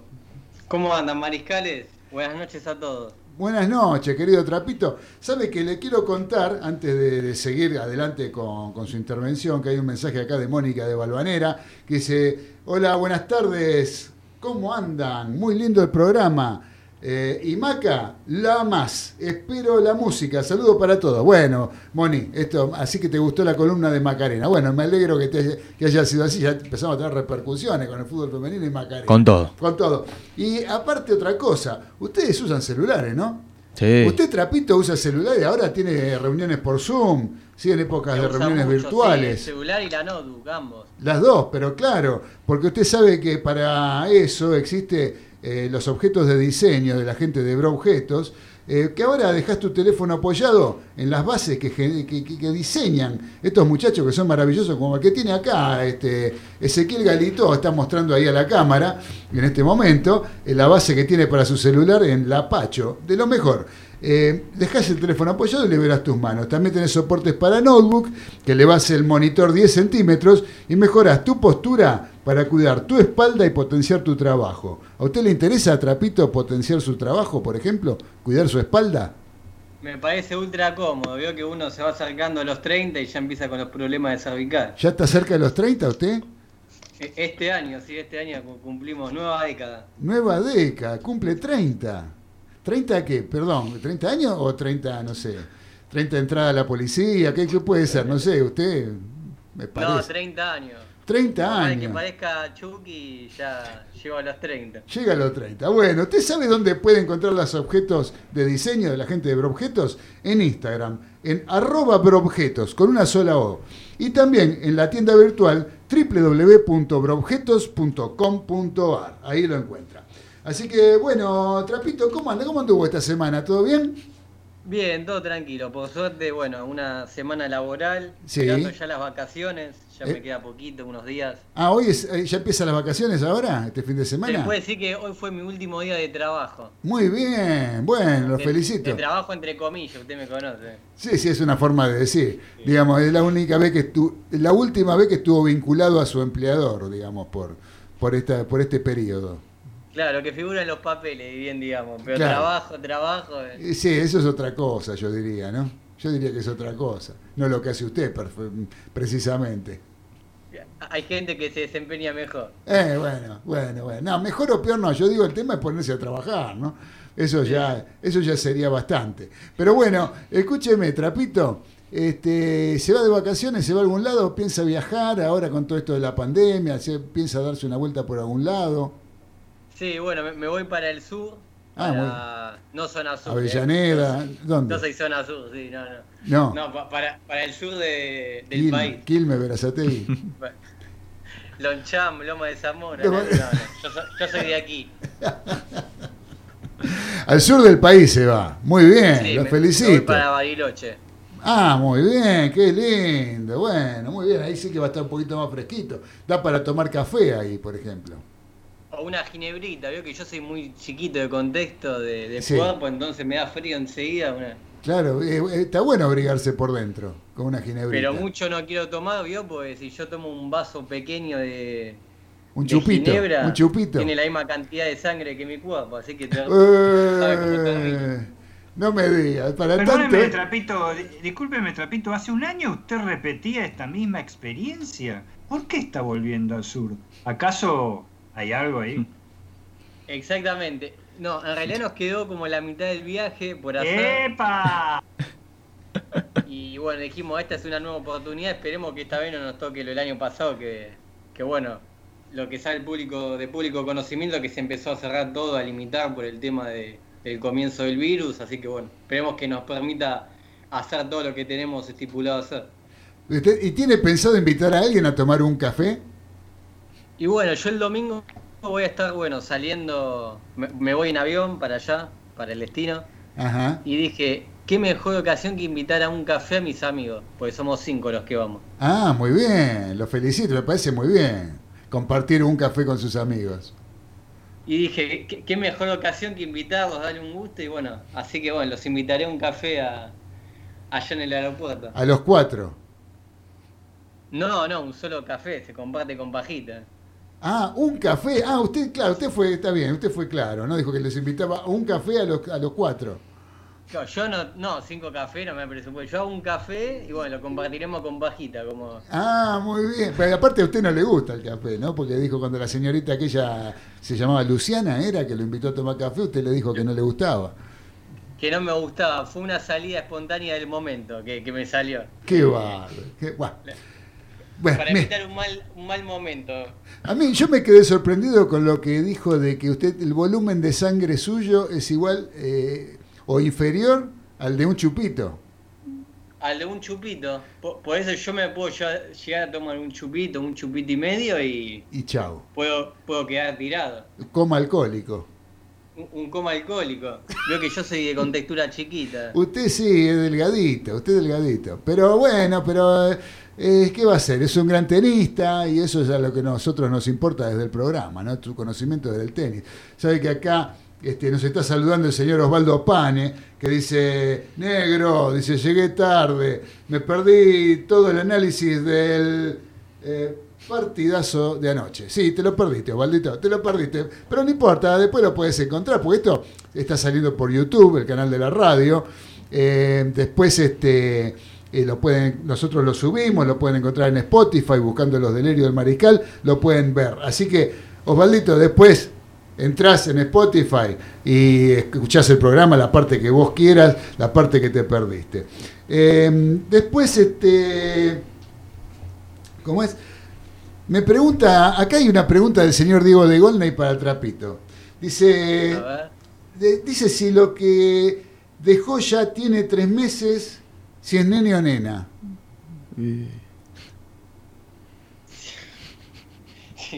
Escuche, es que nene lo dejó, quedó sin palabra, trapito. Escuche, ¿escuchó la pregunta? Dice, si lo- a repetir, me, me incomodé por eso. Ah, se incomodó. ¿Por qué? Si, si es nene o nena, dijo. Claro, si es nena o nena. Si- Si lo dejó hace un año, ya tiene tres meses.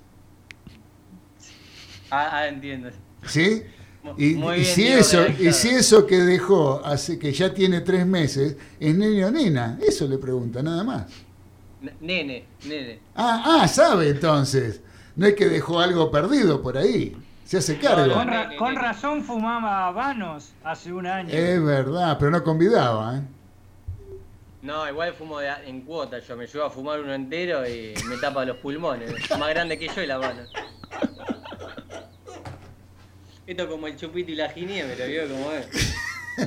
Bueno, querido Trapito, vamos a lo nuestro. ¿eh? Después le decíamos que Aparte, tenga... Clau, yo te quería decir algo que como tenista llegué lejos yo. ¿A dónde? Y hasta un club de Lanús, soy de Loma. Ah, bien, bastante. Si tuvo que ir caminando en una de esas, eran unas cuantas cuadras. Un par de kilómetros. No llegué a París, pero bueno, algo me moví. Y bueno, por lo menos por algo se empieza, Trapito, escúcheme, usted porque no persistió ahí en el, en el juego de, de- del deporte blanco. Me- faltó trabajo y, y cuerpo. Pero una vez ganó un torneo también que lo llevó su papá, ¿no? Eh, a jugar a... ¿Dónde era? ¿En Luján? Eh, a Luján, sí. Ah, Yo, bueno. yo me veía llevando a mi viejo a grandes torneos internacionales, tipo París, Sí. o un Gran Slam, Nueva York, Australia, y bueno, lo llevé a mi viejo hasta allá, hasta un club de Luján. No me vio tomando champagne, sino que tomando agua sobre un tablón medio pintado. Bueno, no era, no era el palco de Roland Garros, pero bueno. Algo es algo. Ni mucho menos, pero bueno, lo bueno que fue Pero con victoria y. Fue con victoria. y estuvo contento, sí. Muy bien, muy bien, muy- lo felicito, Trapito. Ahora cuéntenos un poquito qué es lo que está pasando eh, en el país en cuanto a tenis profesional. Bueno, se está disputando el Buenos Aires, el Argentina Open, en la ciudad de Buenos Aires. La semana pasada se, se dio por finalizó el torneo de Córdoba Open con un campeón argentino, con el apellido promesa, si se puede decir, porque hay ambos jugadores, Cerúndolo, quien fue campeón al ¿Qué ganarle quiere al decir, que hay, ¿qué quiere decir Ramos. que hay ambos jugadores? Sí, tenemos dos jugadores eh, de 19 y 22 años, los Sí. hermanos Cerúndolo. Ah, ahora, explíquese, viejo, porque te dice hay ambos jugadores. ¿Qué quiere decir que hay ambos jugadores? Es más, diría ambos porque son tres, porque son reconocidos em, en el ambiente del tenis y del deporte en general. Ah, ah, ¿por porque qué? bueno, Juan. Manuel y, y Francisco Cerúndolo, hijos del tenista Alejandro Cerúndolo y ex coach, Ajá. eh, son como es la llegada del nuevo, digamos, del tenis argentino, las futuras promesas, si se quiere decir. La sangre nueva, la sangre joven. La- La sangre joven. Eh, bueno, ambos hermanos de 19 y 22 años, 19 Juan Manuel y 22 Francisco, que también quiero poner entre paréntesis, tiene una hermana, son tres hermanos, de la cual la Constanza Cerundo lo es jugadora de las Leonas, así que Ah, mira vos, mire usted. si habrá deporte en la familia o no. Es una familia deportista por excelencia. Y el, bueno, en la semana pasada concluyó el torneo donde el más joven de los hermanos, Juan Manuel, eh, hablo de futuras promesas porque recién se están dando a conocer estos nombres en el tenis argentino y se destacaron en estos torneos justamente, en el anterior, el que se está disputando actualmente. Lo que quería mencionar es que bueno, el domingo pasado se jugó la final del Córdoba Open, el ATP 250, donde salió campeón Juan Manuel Cerúndolo, venciendo en la final a Ramos Viñola, al, al español. Y se dio algo de que hace mucho no salió, salió un argentino campeón de un ATP 250 de- del 2018, así que fue la verdad que algo lindo para el tenis argentino nuevamente que- estar levantando una copa. Eso lo comentó el lunes Dani, sí, o Ezequiel. Sí, sí, lo comentamos. Lo comentamos en el programa del lunes, eso. Usted me está dando una noticia vieja, Trapito. Sí, no, bueno, lo lo quería destacar porque la verdad Ah. que hace mucho, para el que es fanático del tenis, vio quizás llegando a los jugadores hasta últimas instancias, pero Sí. faltaba la copa. Faltaba la copa. Lo que me pasaba a mí jugando al tenis, faltaba la copa. Claro, sí. La copa la- la- la- en, el, en el bar después la recibía usted.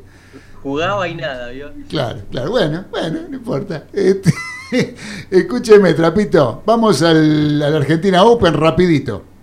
Y el Argentina Open, bueno, comenzó el día sábado y domingo con los partidos de clasificación, la llamada quali, de las cuales uno de los jugadores logró eh, de los que, que estaba mencionando recientemente. Los Francisco Cerúndolo jugó la clasificación para poder entrar a Argentina UP. Francisco, hermano de Juan Manuel, el campeón del Córdoba UP. Y donde el mismo, en el día de hoy, ganó por cuartos de final a Pablo Andújar y ya se logró llegar a la semifinal. Ya tiene un lugar asegurado. Ah, la pucha. Así que los hermanos vienen muy bien, eh, es para destacar. Pero perdón, el, el- el que salió campeón en Córdoba lo eliminaron ya. Lo eliminó, sí, otro argentino. Pero bueno, lo Ese no le fue tan lo- bien. Lo, lo que sí es importante es que el apellido está como ahí destacado. Primero fue un hermano y ahora el otro. Mire, por apellido, mire, si fuera por eso, imagínese los Fernández. Somos tantos los Fernández y siempre alguno se destaca. Y piensa que son todos familiares. y claro, ¿no? así que no me venga con el apellido Cerúndolo, porque, son dos, entonces si no está el uno, está el otro. No, no es así, viejo. Lo, lo importante que bueno, que se está llenando de argentinos las, eh, las semifinales, porque bueno, si bien es el primero Sí, que llega, falta que juegue hoy a la noche Diego Schwarman contra el español Munar. sí. Ya tenemos un argentino en semifinales, eso es lo importante para que ojalá sea campeón otro argentino más, al igual que pasó en el certamen del Córdoba Open. Cerúndolo si gana, eh, eh, perdón, eh, ¿a quién está esperando para la semifinal? Bueno, por un lado ya tenemos una semifinal armada que se va a disputar el día de mañana, que va a ser la, del Fra- la de Francisco Cerúndolo, que ganó en el día de hoy ante Ramos Viñola, Ajá, finalista del Córdoba Open el día domingo. bien.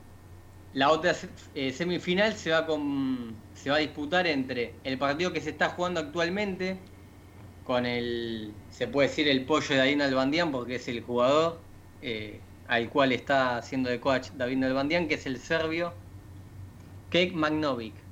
Un Sí. apellido complicado. Sí. Contra Dijer. Por lo, menos no tiene, por, por lo menos no tiene R. No, no, eso es lo bueno. Kek Magnovic, se- Sí. le- los oyentes me escucharon bien. Sí, perfecto se entendió. Y eh, bueno, están disputando actualmente la, la semif- una de, uno de los cuartos de final para disputar la semifinal mañana para ganarse un lugar. Bien. Partido entre ambos serbios, del cual el, el cual está entrenando a Linda Albandián acaba de ganar el primer set por 6-4. Muy bien, muy bien. Y Así por que- el otro lado, sí. el otro lugar vacante que quedaría en semifinal los disputaría hoy a la noche Diego Schwarman contra Jaume Munar.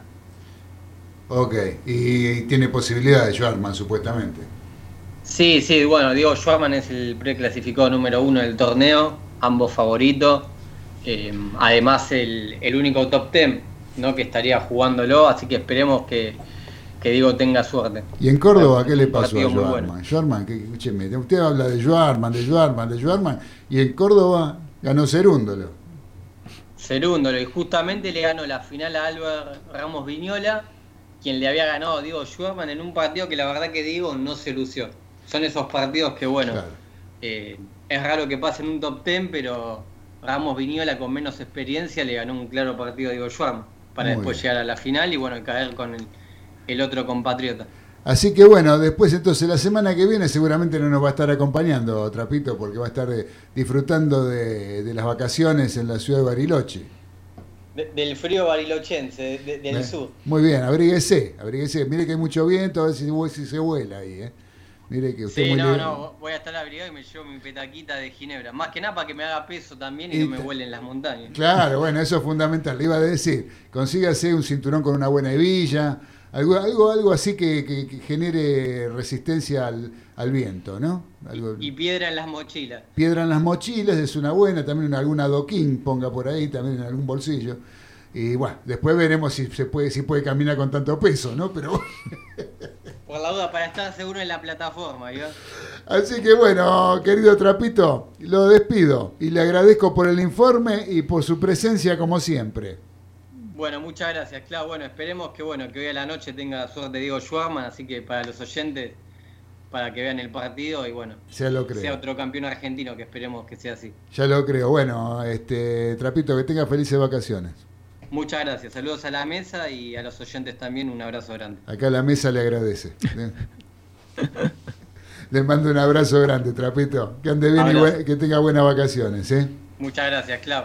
Abrazo enorme. Abrazo. Abrazo. Este, bueno, se hicieron ya, son 19.28, nos faltan 80.000 cosas y entre otras cosas, vamos a cortar ahora con un poquito de música. eh, vamos a escuchar una banda- algo que elegí para esas personas oscuras, esas personas que viven en la oscuridad, pero no porque no tengan luz, viven en la oscuridad en sus vidas, espiritualmente escondidas dentro del oscuro. Para todos esos, ¿saben qué les digo? Y que decía Billy Bond y la pesada del rock and roll, salgan al sol. Dale, Nico, poné a Billy Bond con Salgan al sol.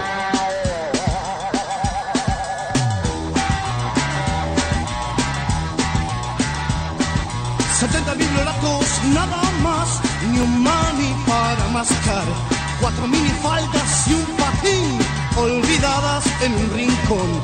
Salgan al sol, revienten, salgan al sol, salgan al sol, idiotas.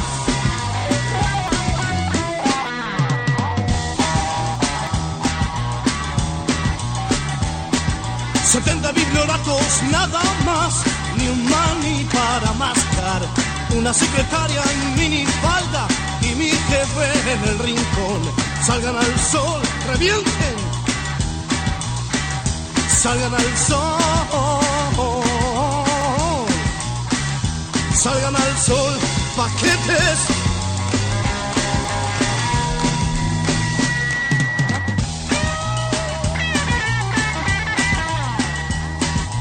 Cuatro solteronas desinfladas que se creen un primor. Mesa redonda y un doctor que les habla del amor. Salgan al sol, revienten. Salgan al sol. Salgan al sol, idiotas.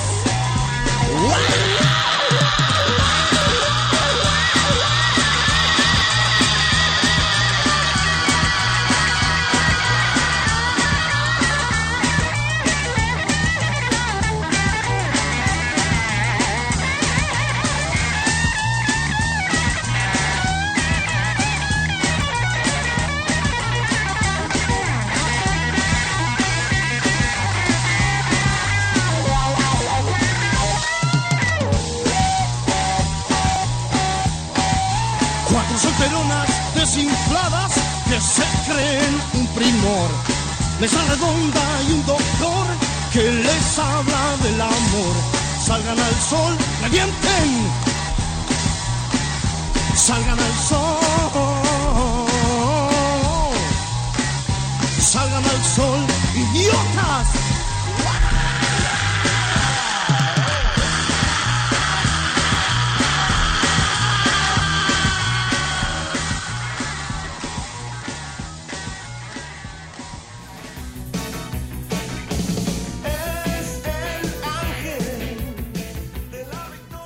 Estás escuchando Los Delirios del Mariscal por Radio del Pueblo, AM 830.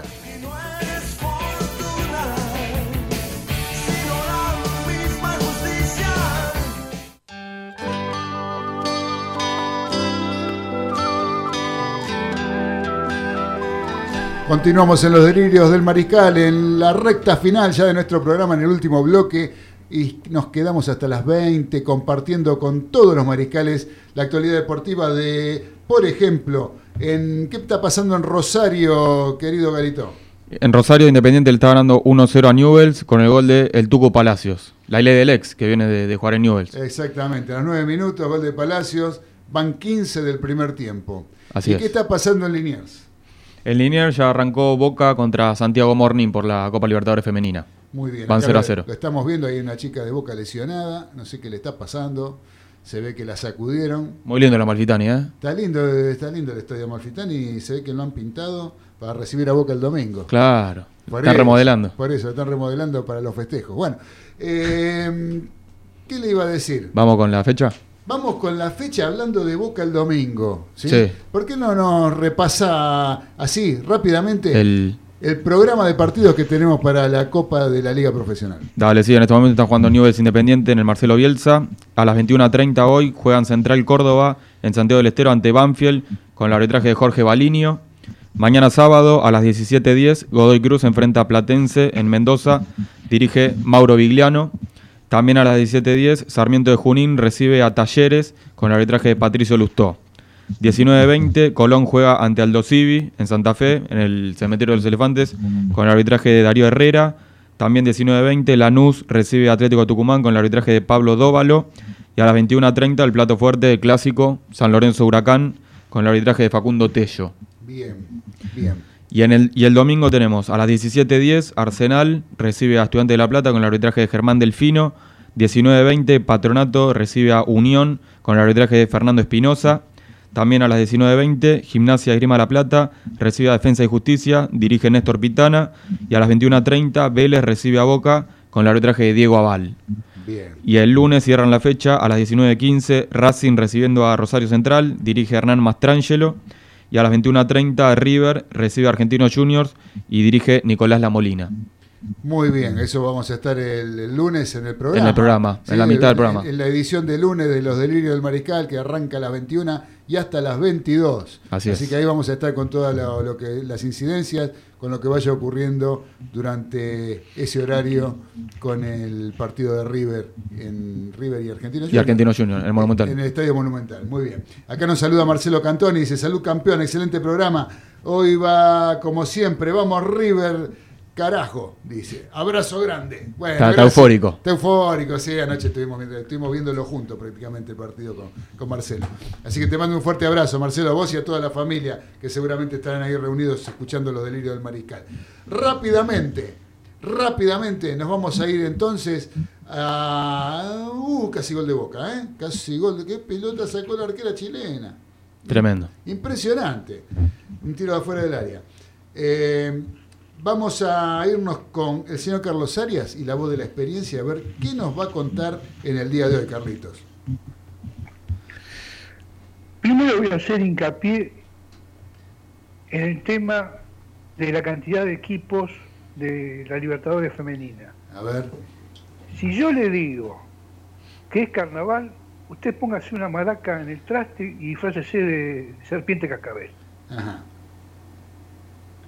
Hágame caso. Bueno, Vio que faltaban cuatro equipos ajá, ¿cuáles eran? y los cuatro esos de que fueron invitados por haber salido campeón eh, las asociaciones esas. Chile, Colombia, Bueno, está bien, Carlito. Pues, terminémosla con ese tema. Le pedí la voz de la experiencia, por favor. No tenemos Pero mucho tenemos- tiempo, tenemos la agenda del fin de semana. Tenemos que hablar, yo quiero que el capitán me hable sobre San Lorenzo con Huracán. Métale, dele, dele, dele. Bueno, lo voy a llevar al Nacional del 72. Ah, qué lindo. Hablamos de San Lorenzo. Sí, sí, efectivamente. Nacional del 72 fue algo muy particular. Se jugó en dos zonas y el primero y segundo jugaban un cuadrangular. Jugaban un cuadrangular, sino que jugaba primero contra segundo y primero contra segundo y los ganadores jugaban la final. Pero, pero, siempre hay un pero con la AFA. Si el equipo que seguía al primero, es decir, el segundo, tenía más de cuatro puntos de diferencia, no clasificaba. Mire usted. Entonces en la zona de San Lorenzo clasificó San Lorenzo con 23 y River con 22. Y en la zona de Boca clasifica Boca con 22 y no clasifica Colón con los puntos que tenía que no alcanzaban. Eran más de cuatro. Claro, pero acá tenía que jugar San Lorenzo contra Colón, que no jugó porque no clasificó, Claro. y jugaron River y Boca para lograr un- una plaza en la final. Que esperaba San Lorenzo, sentadito tranquilo. Exacto. En- acuérdense que este es el Nacional que en la primera fecha jugaron en cancha de, el 15 de octubre en cancha de Vélez el 5 a 4. Claro. Entonces venía con la sangre en el ojo Boca. Y se terminó yendo con la sangre en los dos ojos. Porque, Porque ¿cómo fue ese partido? partido. Sí. Empezó el partido y Curioni erra un penal, estaba en el arco Perico Pérez. Su sola presencia inhibía a los yoteadores. Ya lo creo. Rogel hace el primero. 1 a 0 para Boca. Contento. Mastrangelo, jugando para River, hace el primero para River. Y Mouso en contra, el segundo para River. El segundo tiempo, ni bien se descuidaron, Morete hace el tercero para River. Qué raro, ¿no? Morete haciéndole goles a Boca. Y Curioni hace el descuento. Y Sí. se quedaron con las ganas. 3 a 2. 3 a 2, exacto. Vamos a la final contra San Lorenzo. Yo estaba en la cancha ese día y el capitán estaba en la cancha pero del otro lado. Sí, señor. Estábamos en tribunas distintas. Un partido bastante entretenido. Hubo un penal para San Lorenzo, patea Chazarreta, lo manda, lo están buscando todavía en la parte alta de la tribuna, el pelotazo que tiró por arriba del travesaño. Estaba Perico en el arco. Vuelvo a insistir. Inhi- Inhibía a Van los suplementario. Van a tiempo suplementario. Merecía ganar San Lorenzo. Merecía ganar San Lorenzo. San Lorenzo tenía un equipazo. Era el Y San Lorenzo del Toto Lorenzo, el equipo que finalmente fue bicampeón aquel año. Ya venía de ser campeón Sí. metropolitano. Sí, sí. El gol lo hizo Luciano Figueroa. Sí, señor. En el descuento, en, en el alargue. En alargue. Iban 0 a 0. Fueron a los 30 minutos de alargue. Hizo el gol Figueroa, campeón San Lorenzo. Pero realmente se lo merecía, porque tenía muy buen equipo. Ahora le cuento algo para que se vayan con una sonrisa. Tengo algunos graffiti. La cosa está que arde, Juana de Arco.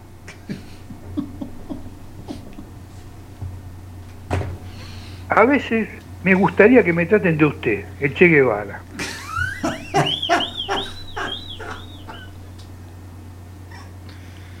Dicen que soy un gorilón, Darwin. Los cortes me matan, Jorge Luz. Abajo los pitufos, los enanitos verdes.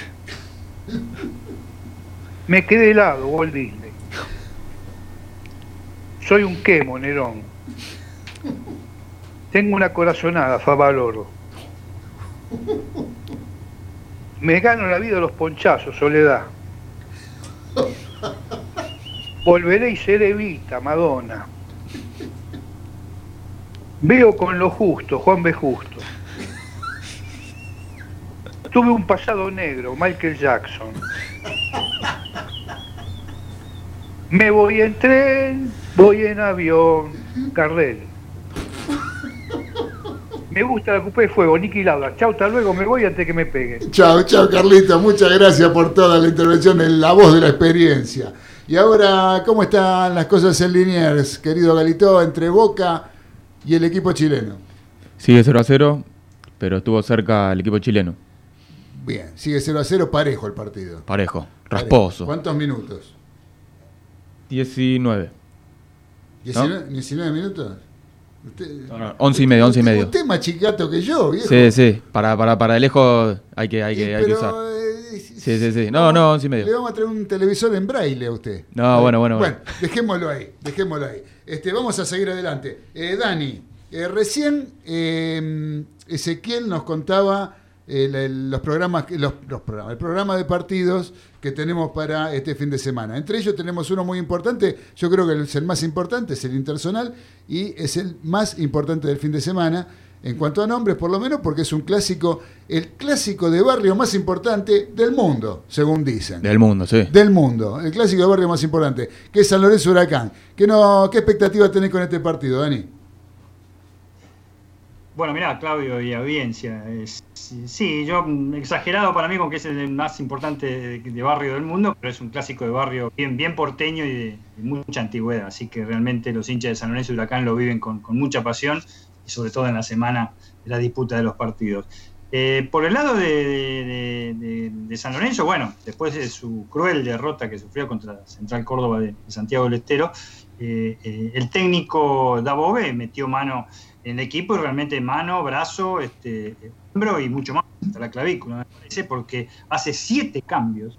Eso, eso hace que cualquier comentario exagerado que haya habido de mi parte el día lunes o de cualquier este, periodista partidario de San Lorenzo Almagro haya tenido sentido. Eh, realmente los cambios este, se fundamentan en la pobre actuación, pobrísima actuación que tuvieron todos los, jugadores que sacó.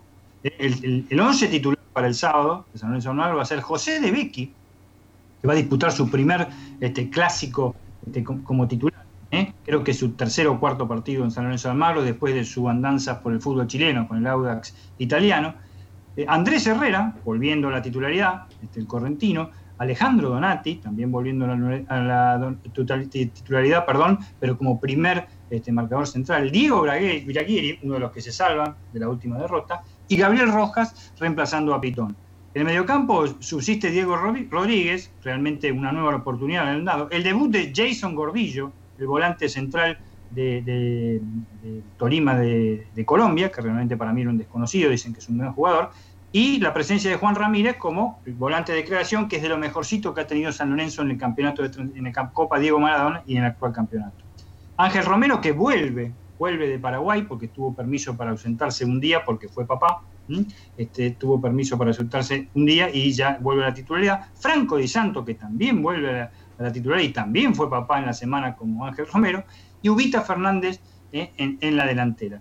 Eh, realmente las eh, dos visitas de Marcelo Tinelli en los entrenamientos de San Lorenzo de Almagro evidentemente surgieron resultados porque la cosa se movió. Dabove aduce que hay que hacer cambios porque tiene, tiene en cuenta también la seguidilla de partidos. El miércoles comienza Copa Libertadores. Eso te quería preguntar, Dani, eso te quería preguntar. Esto, esto, tantos cambios, porque por lo que vos estás nombrando, que hay 6, 7 cambios con respecto al último partido. Siete cambios. Siete cambios. ¿Esto, esto a qué responde? ¿A, cambios este, por lo futbolístico, por la derrota abrumadora derrota con el equipo santiagueño?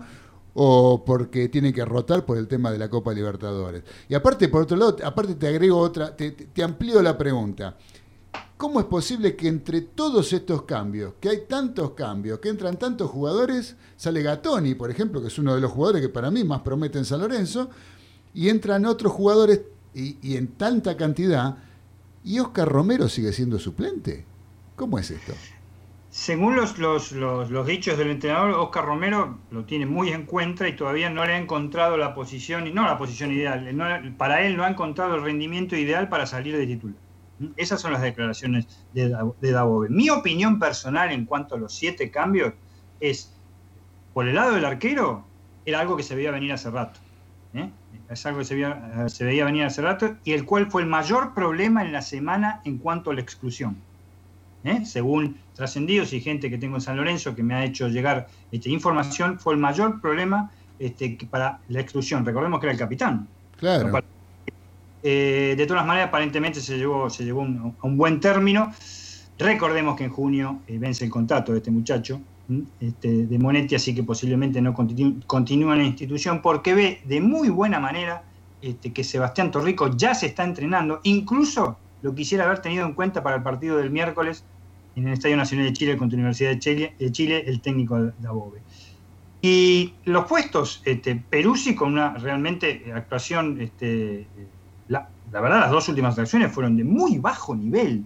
Eh, Gabriel Rojas es un plata Pitón, que Pitón lo único que eh, los hinchas de San Lorenzo reconocen es los goles. Defendiendo, Pitón deja mucho que desear. Eh, y por otra parte, el, muchacho Elías que trajo de, Godoy Cruz, la mayoría de los, este, medios periodísticos masivos lo calificaron con un punto o dos puntos en el partido con este, Central Córdoba. Así que para mí, de Melano ni hablar. Melano me parece una de esas compras, Melano y Trojanski, una de esas compras que realmente malas compras que acostumbra hacer San Lorenzo Alma, los jugadores de no mucha jerarquía. Eh, con respecto a lo que vos decís, los partidos van a ser, en 21 días van a ser partidos cada cuatro días y medio que disputar San Lorenzo entre el torneo local y la Libertadores. No es mucho. Hay un solo viaje por ahora este, a Chile nada más y después si pasa, si pasa Universidad de Chile tendría que ir seguramente a Brasil, ¿no? Ante la, ante la más, la más brava. Pero a mí me parece que es por bajo rendimiento, que en ese sentido yo este, opino que no le tiembla eh, la mano a, a como lo que hizo cuando llegó al plantel y separó, mejor dicho, no, lo sacó de titulares a los dos hermanos Romero. Ese es mi punto de vista en cuanto a este, eh, la, el tema de, de los siete cambios. El tema de Oscar Romero, yo por ahora este, pienso que mm, no está mal jugando Ramírez. Juan Ramírez no está jugando mal, el chico del, del ex taller de Córdoba. Eh, y Romero juega más o menos en ese puesto y ordenando todo el medio campo, eh, Oscar. Pienso que en cualquier momento va a entrar. Siempre entran los Romero, eso es lo que pasa. Siempre entran. Claro, terminan ingresando, por eso. Terminan entrando, ¿viste? Pero eh, para mí es por bajo rendimiento, desde Por- ya. ajá. Y lo de Gatoni sí sorprende, pero Gatoni ya había tenido también un flojo rendimiento el otro día en Santa Fe. eh, no había jugado muy bien. En cuanto a rendimiento, y la, eh, yo no coincido con vos en, eh, en el tema de eh, mm, opinión que tuvimos entre los dos, eh, que le frenó el viento la pelota para el, el tercer gol de Central Córdoba. Fue un mal pase, lamentablemente, como pudo haber sido. Yo creo que el estado de nerviosismo y de pinball, el pinball que era la defensa de San Lorenzo y el mediocampo en ese momento, autitos chocadores, autitos chocadores, vamos a definirlo, era tal que se equivocó.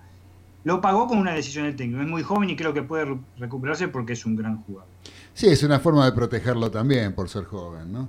O sea, dejarlo Sí, decir, ya. decir, bueno, te saco ahora, reponete bien desde la cabeza y cuando el equipo esté un poquito mejor entra de vuelta, porque condiciones le sobran a ese muchacho. Seguro, es una partida muy brava, igual respondiendo a la pregunta inicial de- de- de- del clásico, porque Huracán, digamos, en los últimos cinco años ha hecho clásicos este, impresionantes contra San Lorenzo este, y ha rendido muy bien. El último clásico le ganó 2 a 0, que estaba Lucas Barrios que jugaba, Claro. con- y fue la el certificado de defunción para Juan Antonio Pizzi. Así Sí. es. Sé que mientras tanto hay novedades en Rosario, Dani. A ver. Está gol de Independiente, Bustos. Se puso 2 a 0 con- a los 31 minutos. Sí, se disputan Mamita, 33. Van 33 del primer tiempo. Independiente 2, Newell 0 en el Marcelo Bielsa. Va interesante Independiente. Sí, va interesando, ya lo creo. Sí, había ganado Dos partidos 1-0. dos partidos, va por el tercero seguido. ¿Sí? Mamita Eh, Kudelka, ¿eh? Sí, Sí. y vos No. sabés que nos saluda acá Adriana de Almagro. Dice, muy buen programa Mariscales y la incorporación de Macarena, excelente. Besos de Adriana de Almagro. Eh, la- la- las mariscalas, por Sí. decirlo, este, están todas contentas Están con con, todo. con Macarena. Bueno, son la- la- las repercusiones de la presencia de Macarena. Y por otro lado, tenemos acá a, a Fernando de Santelmo, que nos está escribiendo. Dice, ustedes me quieren matar. River, Manal, La Pesada, Arias con el Nacional del 72 y sus metáforas. Salvado el fin de semana, dice. Fernando de Santelmo, le mandamos un fuerte abrazo. ¿Viste cuántas cosas? Parece que te hicimos programa para vos, Fernando. Sí, parece ideal. A tu medida. Así que bueno, Dani, adelante nomás, seguí nomás entonces con lo que veníamos Y con- hablando. Con San Lorenzo, para terminar, bueno, una semana decisiva por el tema del, del- del partido, este de- del clásico, muchos pasacalles en el barrio de Boedo, realmente con cosas muy hirientes que pusieron, a pesar de los pasacalles están prohibidos. Este, y bueno, y novedades, vamos a es fundamental este partido, es una bisagra. No creo que para el técnico, este, aunque puede incidir mucho, porque después viene la Libertadores, sería absolutamente ilógico este, eh, que, que- que sucediera algo en caso de una derrota, porque tienen que afrontar los partidos de Copa Libertadores y bastante duros. Eh, por otro lado, tenemos que decir que Lucas Men- Menossi dejó de ser jugador de San Lorenzo de Almagro, ¿eh? ya está eh, re- representando al Club Atlético Tigre, hoy hizo su, su primer entrenamiento, va a préstamos con cargo y opción de compra, un jugador que para mí es un muy buen jugador, que no rindió, eh, apareció con todo cuando asumió Pixi y después no rindió nunca más. ¿eh? Pero también este, no se le encontró mucho el puesto de qué, de qué jugaba este muchacho, con un chico con muy buen mediocampista, muy creativo es, pero con, poca, con muy poco defensivo. Aparte, tenía posibilidades de ir a otro equipo y eligió Tigre. Por lo que tengo, por lo que hasta donde yo sé. Sí, este, las manifestaciones de él que quería volver al equipo que lo vio campeón, desde ya, con el cual él contribuyó para, para- para ser campeón y que, que era algo que deseaba con, con todo, su, con todo su fervor, desde ya. Pero bueno, no sé qué otro equipo, qué posibilidades con qué otro equipo ha tenido. Equipo de primera, con un equipo de primera. Bueno, Por no importa, último, no importa. por último, quería decir con respecto a la ley de rezonificación de San Lorenzo de Almagro, con respecto al estadio, que siguen las audiencias públicas, van, seis audiencias públicas ya, y el dato saliente que hay, este, este, aquí hay hinchas de Independiente, River y Ferrocarril Oeste, que, sean, este, que viven en Boedo, viven en Boedo, que son hinchas furiosos ambos de, sus divisas, y que se han presentado a la audiencia pública eh, y han eh, votado en favor de San Lorenzo del Mar, y han declarado también. Eso es con respecto, declarando que el barrio no, no, no se negocia nunca. Este, que un hincha independiente no se concibe fuera de Avellaneda, uno de River no se, concibe fuera de Núñez, y menos Ferrocarril Oeste, clásico rival de San Lorenzo de Almagro, que no se concibe fuera de Caballito. Eso es como, como nota este, de color para el tema que, del estadio de San Lorenzo de Almagro. Muy bien, muy bien, querido Dani. Decinos, cambiando de tema, damos vuelta a la página. Decime, ¿qué tenemos para ver en televisión este fin de semana? Y dimos vuelta a la página porque lo de San Lorenzo lo tenía en la otra página. Ah, se escuchó, se escuchó. Se escuchó el ruido de la página. ¿Viste? Eh, radio en vivo, como siempre. Deportiva de fin de semana. Bueno, empezamos con, con lo más popular que es este fútbol, como siempre, Copa de la Liga Profesional, mañana sábado 6 de marzo. Colón de Santa Fe al Ibi, Colón uno de los eh, el puntero del campeonato, a las 19.20 horas, junto con Vélez, perdón, a las 19.20 horas por TNT Sport, San Lorenzo del Mar Huracán, recién habíamos hablado, a las 21.30 horas el clásico por Fox Sport. Domingo 7 de marzo, Vélez Boca Junior en Amalfitani, 21.30 horas por TNT Sport. El lunes 8 de marzo tenemos Racing Rosario Central a las 19.15 horas por TNT Sport. Ese mismo lunes, River y la Asociación Atlética Argentino Junior a las 21.30 horas en el Monumental, en el renovado Monumental, por Fox Sports. El mismo sábado 6 de marzo, pero por Conmebol Copa Libertadores Femenina, como bien había acotado Maca, River juega con el Sol de América de Paraguay a las 19.30 horas por Deporte TV. El lunes 8 de marzo, Boca Deportivo Trópico, vaya nombre, 19.30 horas por Deporte TV. Y el martes 9 de marzo, River versus Independiente de Santa Fe por 19.30 a las 19.30 horas, perdón, por Deporte B. Recordemos que el equipo completo de transmisión de Deporte B, relator, comentarista y este personal eh, notero en la cancha está integrado totalmente por mujeres. Me ¿eh? parece muy bien. Sé que estamos viendo. Yo estoy viendo acá, mientras vos estás leyendo, te estoy escuchando y estoy viendo el partido. Sé qué lindo partido que está jugando Boca. Muy lindo, muy parejo, un partido que uh. muy recién casi gol de Boca. Casi gol de Boca se acaba de salvar el equipo chileno. Está movido el partido. Y, hay ocasiones de gol para los, dos lados. Eh, gente, eh, empecemos a ver fútbol femenino, me parece. ¿eh? Sí, sí, muy interesante. yo, lo estoy, viendo también, este, muy movido, muy intenso es el partido. Muy intenso, un partidazo, un partidazo. me gusta, me gusta, porque esto le debe gustar al señor Galito, como traban. Ah, sí, sí, sí. Sí, bueno, eso es bárbaro. No, no. bueno, seguimos con, con la agenda. Femenino, no traba. no, por supuesto, ¿cómo traban la pelota? Ah, ok, ahora sí. No, por favor. Ah, sí, porque a él le gusta. El delantero, no, no, no. Ah, hablando de eso, el delantero de Huracán no juega en el clásico. Bueno, eh, dejémoslo ahí. Liga Nacional de Básquet, sábado 6 de marzo, San Martín de Corrientes contra Oberá Tenis Club a las 11 horas por Teis Sport en el día de mañana. NBA Card Game, el juego de las estrellas, el domingo 7 de marzo, el, el Team Durant contra el Team LeBron James a las 22 horas por ESPN. La American League, la que se están jugando en este momento, este, hoy viernes 5 de marzo, Sao Paulo de Brasil con Kimsa en Concepción, este, Chile, empezó a las 19 horas, está ganando 28-21 el equipo brasileño, se transmite por DirecTV, y, y, el domingo 7 de marzo, por la misma ventana de la American eh, League Champions, San Lorenzo de Almagro Obras en Buenos Aires a las 21 horas, mismo canal, Deporte. Automovilismo, domingo 7 de marzo, TC en el Autódromo Oscar y Juan Gálvez, 11 de la mañana, segunda fecha por la televisión pública, con público. ¿eh? Hay 2.800 eh, eh, personas. Van a estar, este, que abonaron 1.800 pesos más 500 de estacionamiento para ver este, la carrera de turismo carretera. Y el tenis, ya lo dijo este Trapito, este, hoy viernes después de las 20 horas, Schwartzman contra Munar, semifinales el sábado 5 de marzo, van a ser de las 19 horas en adelante, y la final el domingo 5 de marzo a las 15 horas. Muy bien, querido Dani, ya estamos terminando nuestro programa, ya se viene en honor a la verdad con Raúl Graneros, sí, ya estamos ahí sobre la hora, nos quedó afuera, yo quería... Eh, hablar un poquito del bailecito de Villa el otra noche me pareció innecesario Totalmente, totalmente innecesario contra el, contra, por el rival, ¿no? Me pareció que una pavada. Que, que en realidad es una pavada, ¿no? Digamos que no es nada tan importante, por eso lo dejé para el final. Y lo que sí quiero, eh, quería hablar pero bueno, no tenemos tiempo, evidentemente. Era sobre la fecha de eliminatorias, que hay muchas posibilidades de que se suspenda. Está en duda, sí. Está en duda, hoy hubo reuniones. Eh, bueno, en todo caso, después veremos cómo se desarrollan las, las acciones del fin de semana, qué reuniones hay y qué determinan, pues ya faltan 20 días para el, para el partido, el primer partido, para la quinta fecha, y no se sabe todavía qué va a pasar. Es incierto. En todo caso, bueno, vemos que pasa el fin de semana y el lunes lo comentamos con un poquito más de tiempo. ¿eh? Así que bueno, muchachos, Llegamos al fin. ya estamos, ya nos tenemos que ir, como siempre, ¿eh? sin antes dejar de agradecerle a todos ustedes, a Galito, a Dani, a Carlitos Arias, al señor Nicolás Olachea por la operación técnica. Y como les decía antes, los dejamos acá en Radio del Pueblo. No se muevan de Radio del Pueblo, porque el que viene ahora es un periodista de aquellos, un señor periodista como Raúl Graneros y su programa En Honor a la Verdad.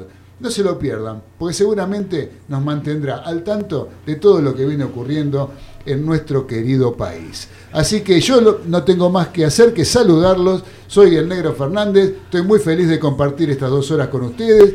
Todos los viernes, los lunes lo mismo, una horita a las 21. Y ese día, a esa hora, el lunes a las 21, los espero con todo el equipo de los Delirios del Mariscal, nuevamente para compartir una nueva emisión con lo mejor del acontecer deportivo y todo el rock argentino. Abrazo de gol para todos, acá en Radio del Pueblo los vamos a estar esperando y les decimos que tengan un gran fin de semana. Abrazo de gol, chao. Chau, chau.